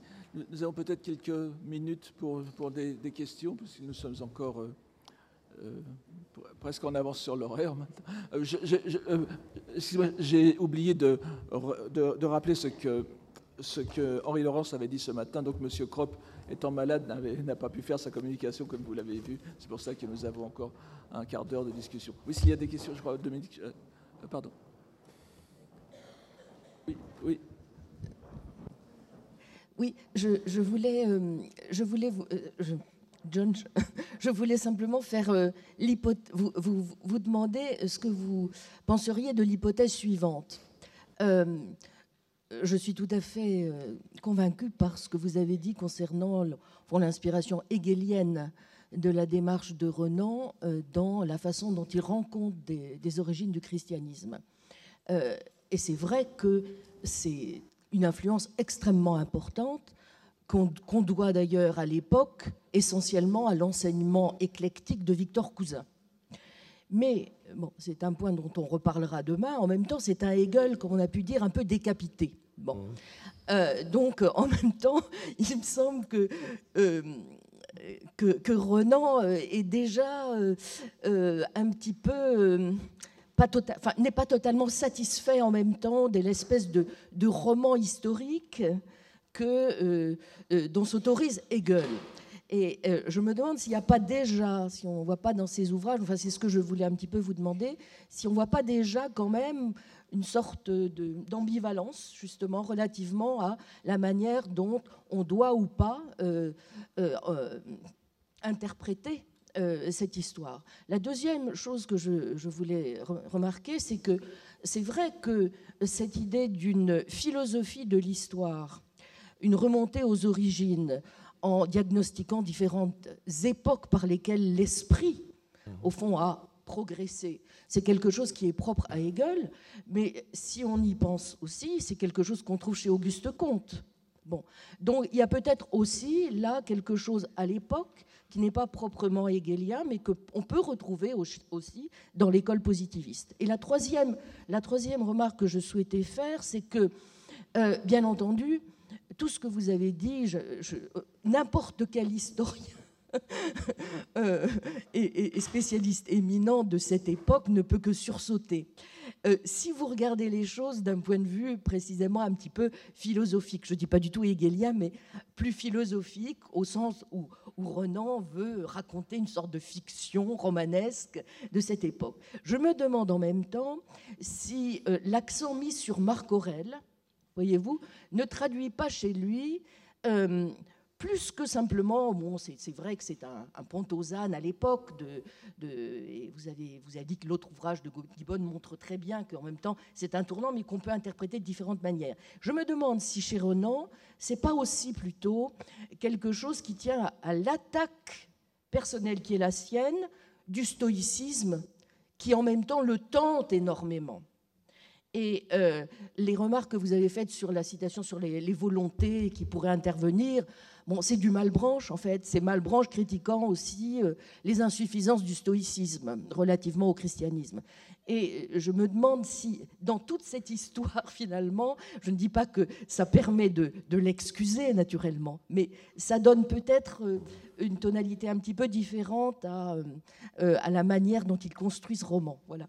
Oui, je, vous remercie. Bien entendu, il, s'agit de comprendre comment il est arrivé à cette construction qui, comme je l'ai dit, n'est pas très originale dans, son contexte. Pour les positivistes, peut-être, là je ne sais pas, je ne connais pas, mais je ne serais pas étonné qu'ils aient les mêmes schémas en tête. C'est un consensus, c'est vraiment ce que tout le monde a appris dans son, de ses années d'études et que tous... Euh, Mommsen n'a jamais cité Hegel dans tout ce qu'il a écrit, comme euh, Renan ne le cite pas. Euh, pourtant, euh, ça vient directement de là.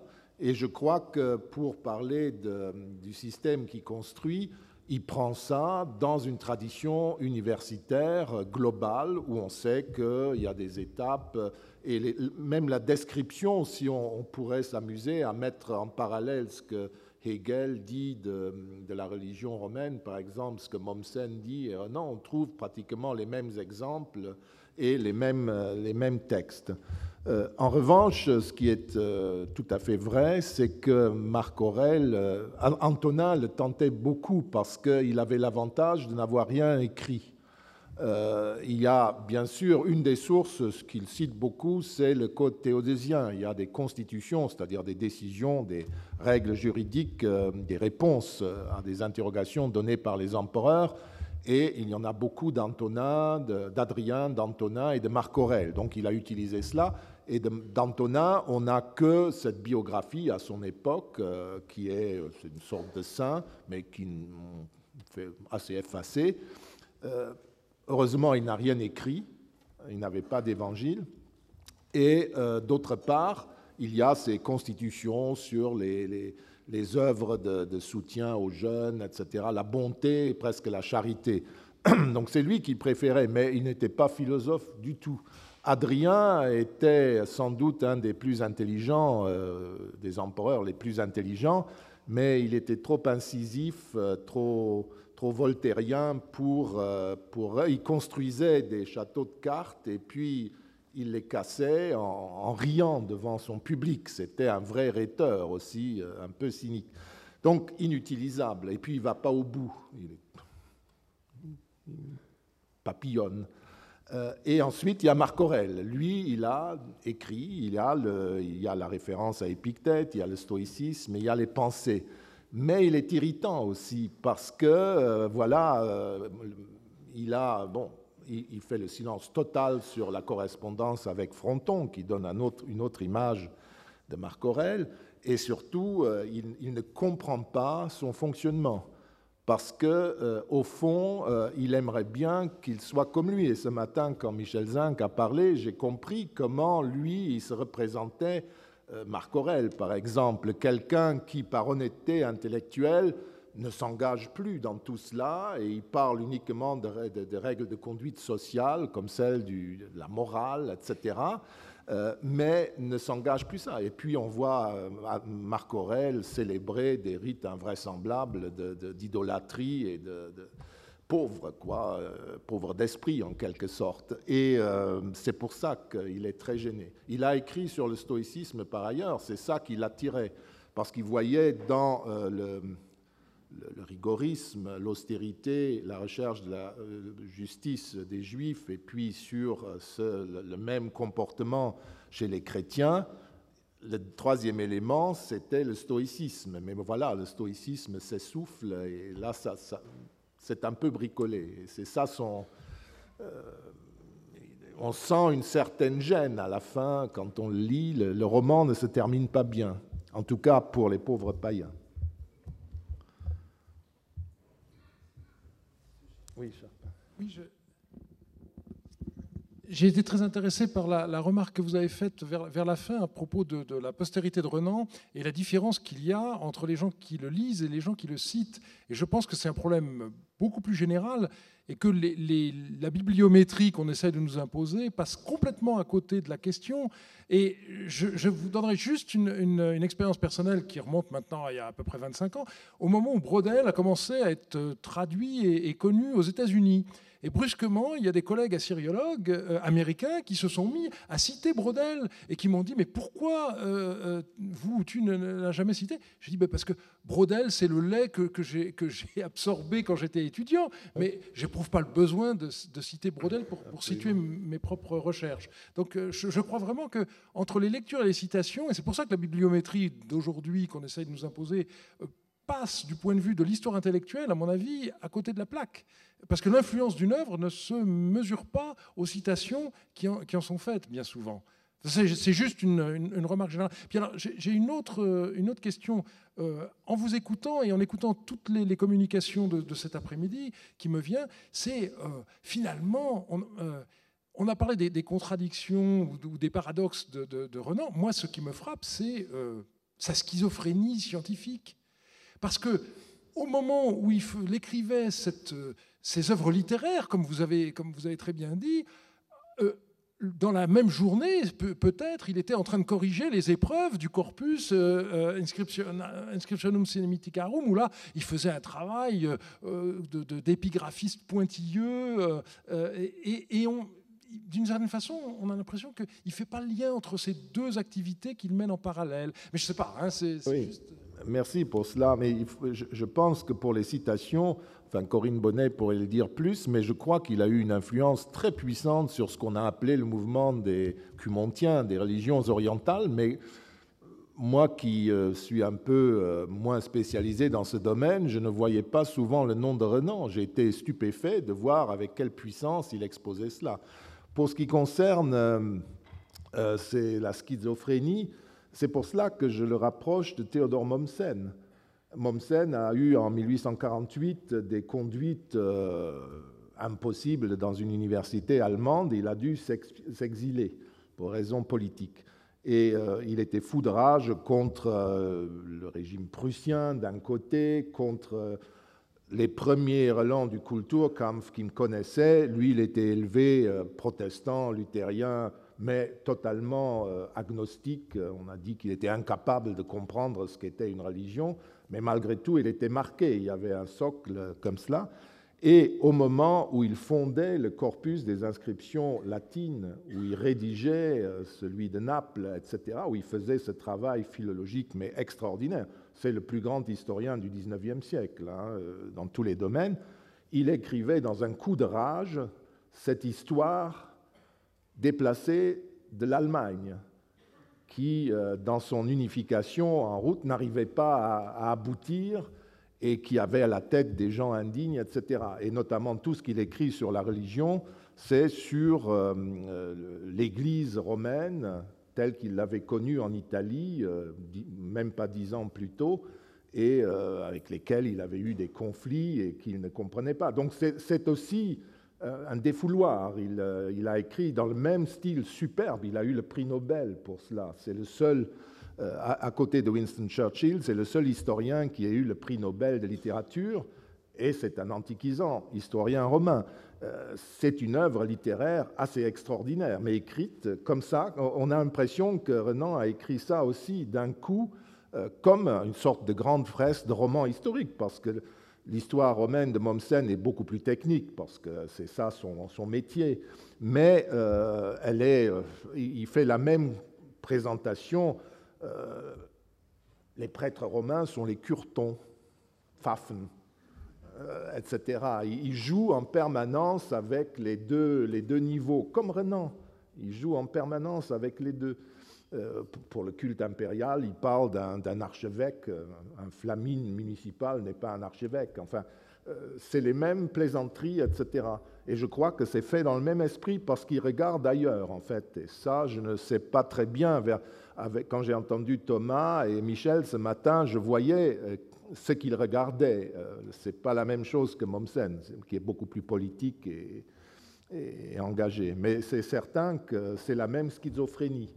Et les deux euh, peuvent euh, coexister parfaitement dans le même savant, je crois.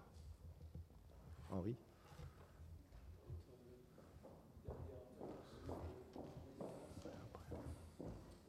C'est juste une simple remarque. Euh, c'est pas son cours au collège. au collège, il fait de la science, il fait de l'exégèse de textes, il discute sur savoir si c'est un Aleph ou, ou pas et ainsi de suite. Euh, il est, c'est pas un professeur du collège du XXe siècle qui ferait son grand cours sur euh, surveiller et punir. Mmh. Hein, je veux dire, euh, c'est quelque chose qui est destiné au grand public.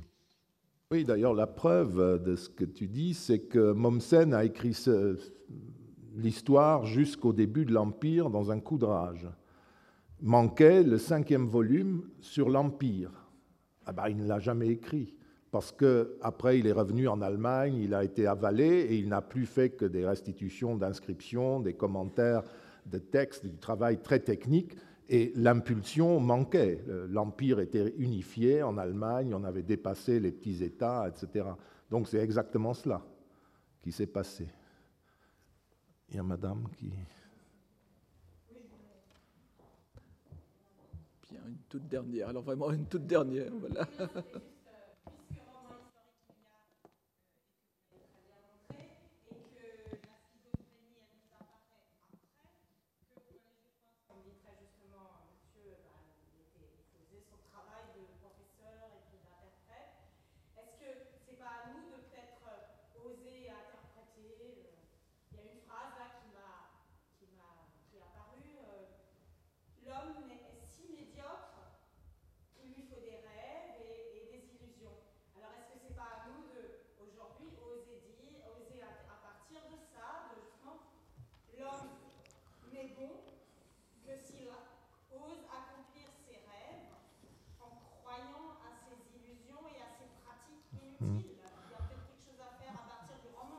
Oui, mais cela, si vous voulez, c'est l'interprétation personnelle du lecteur.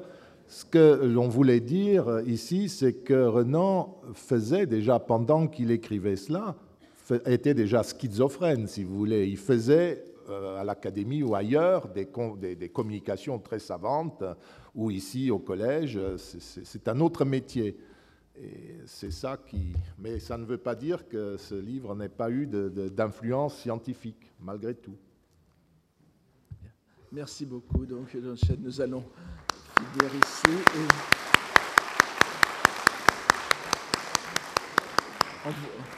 Et... nous vous donnons rendez-vous donc demain matin à 9h pour la seconde journée de ce colloque. Merci beaucoup. Retrouvez tous les contenus du Collège de France sur www.colège-2-france.fr.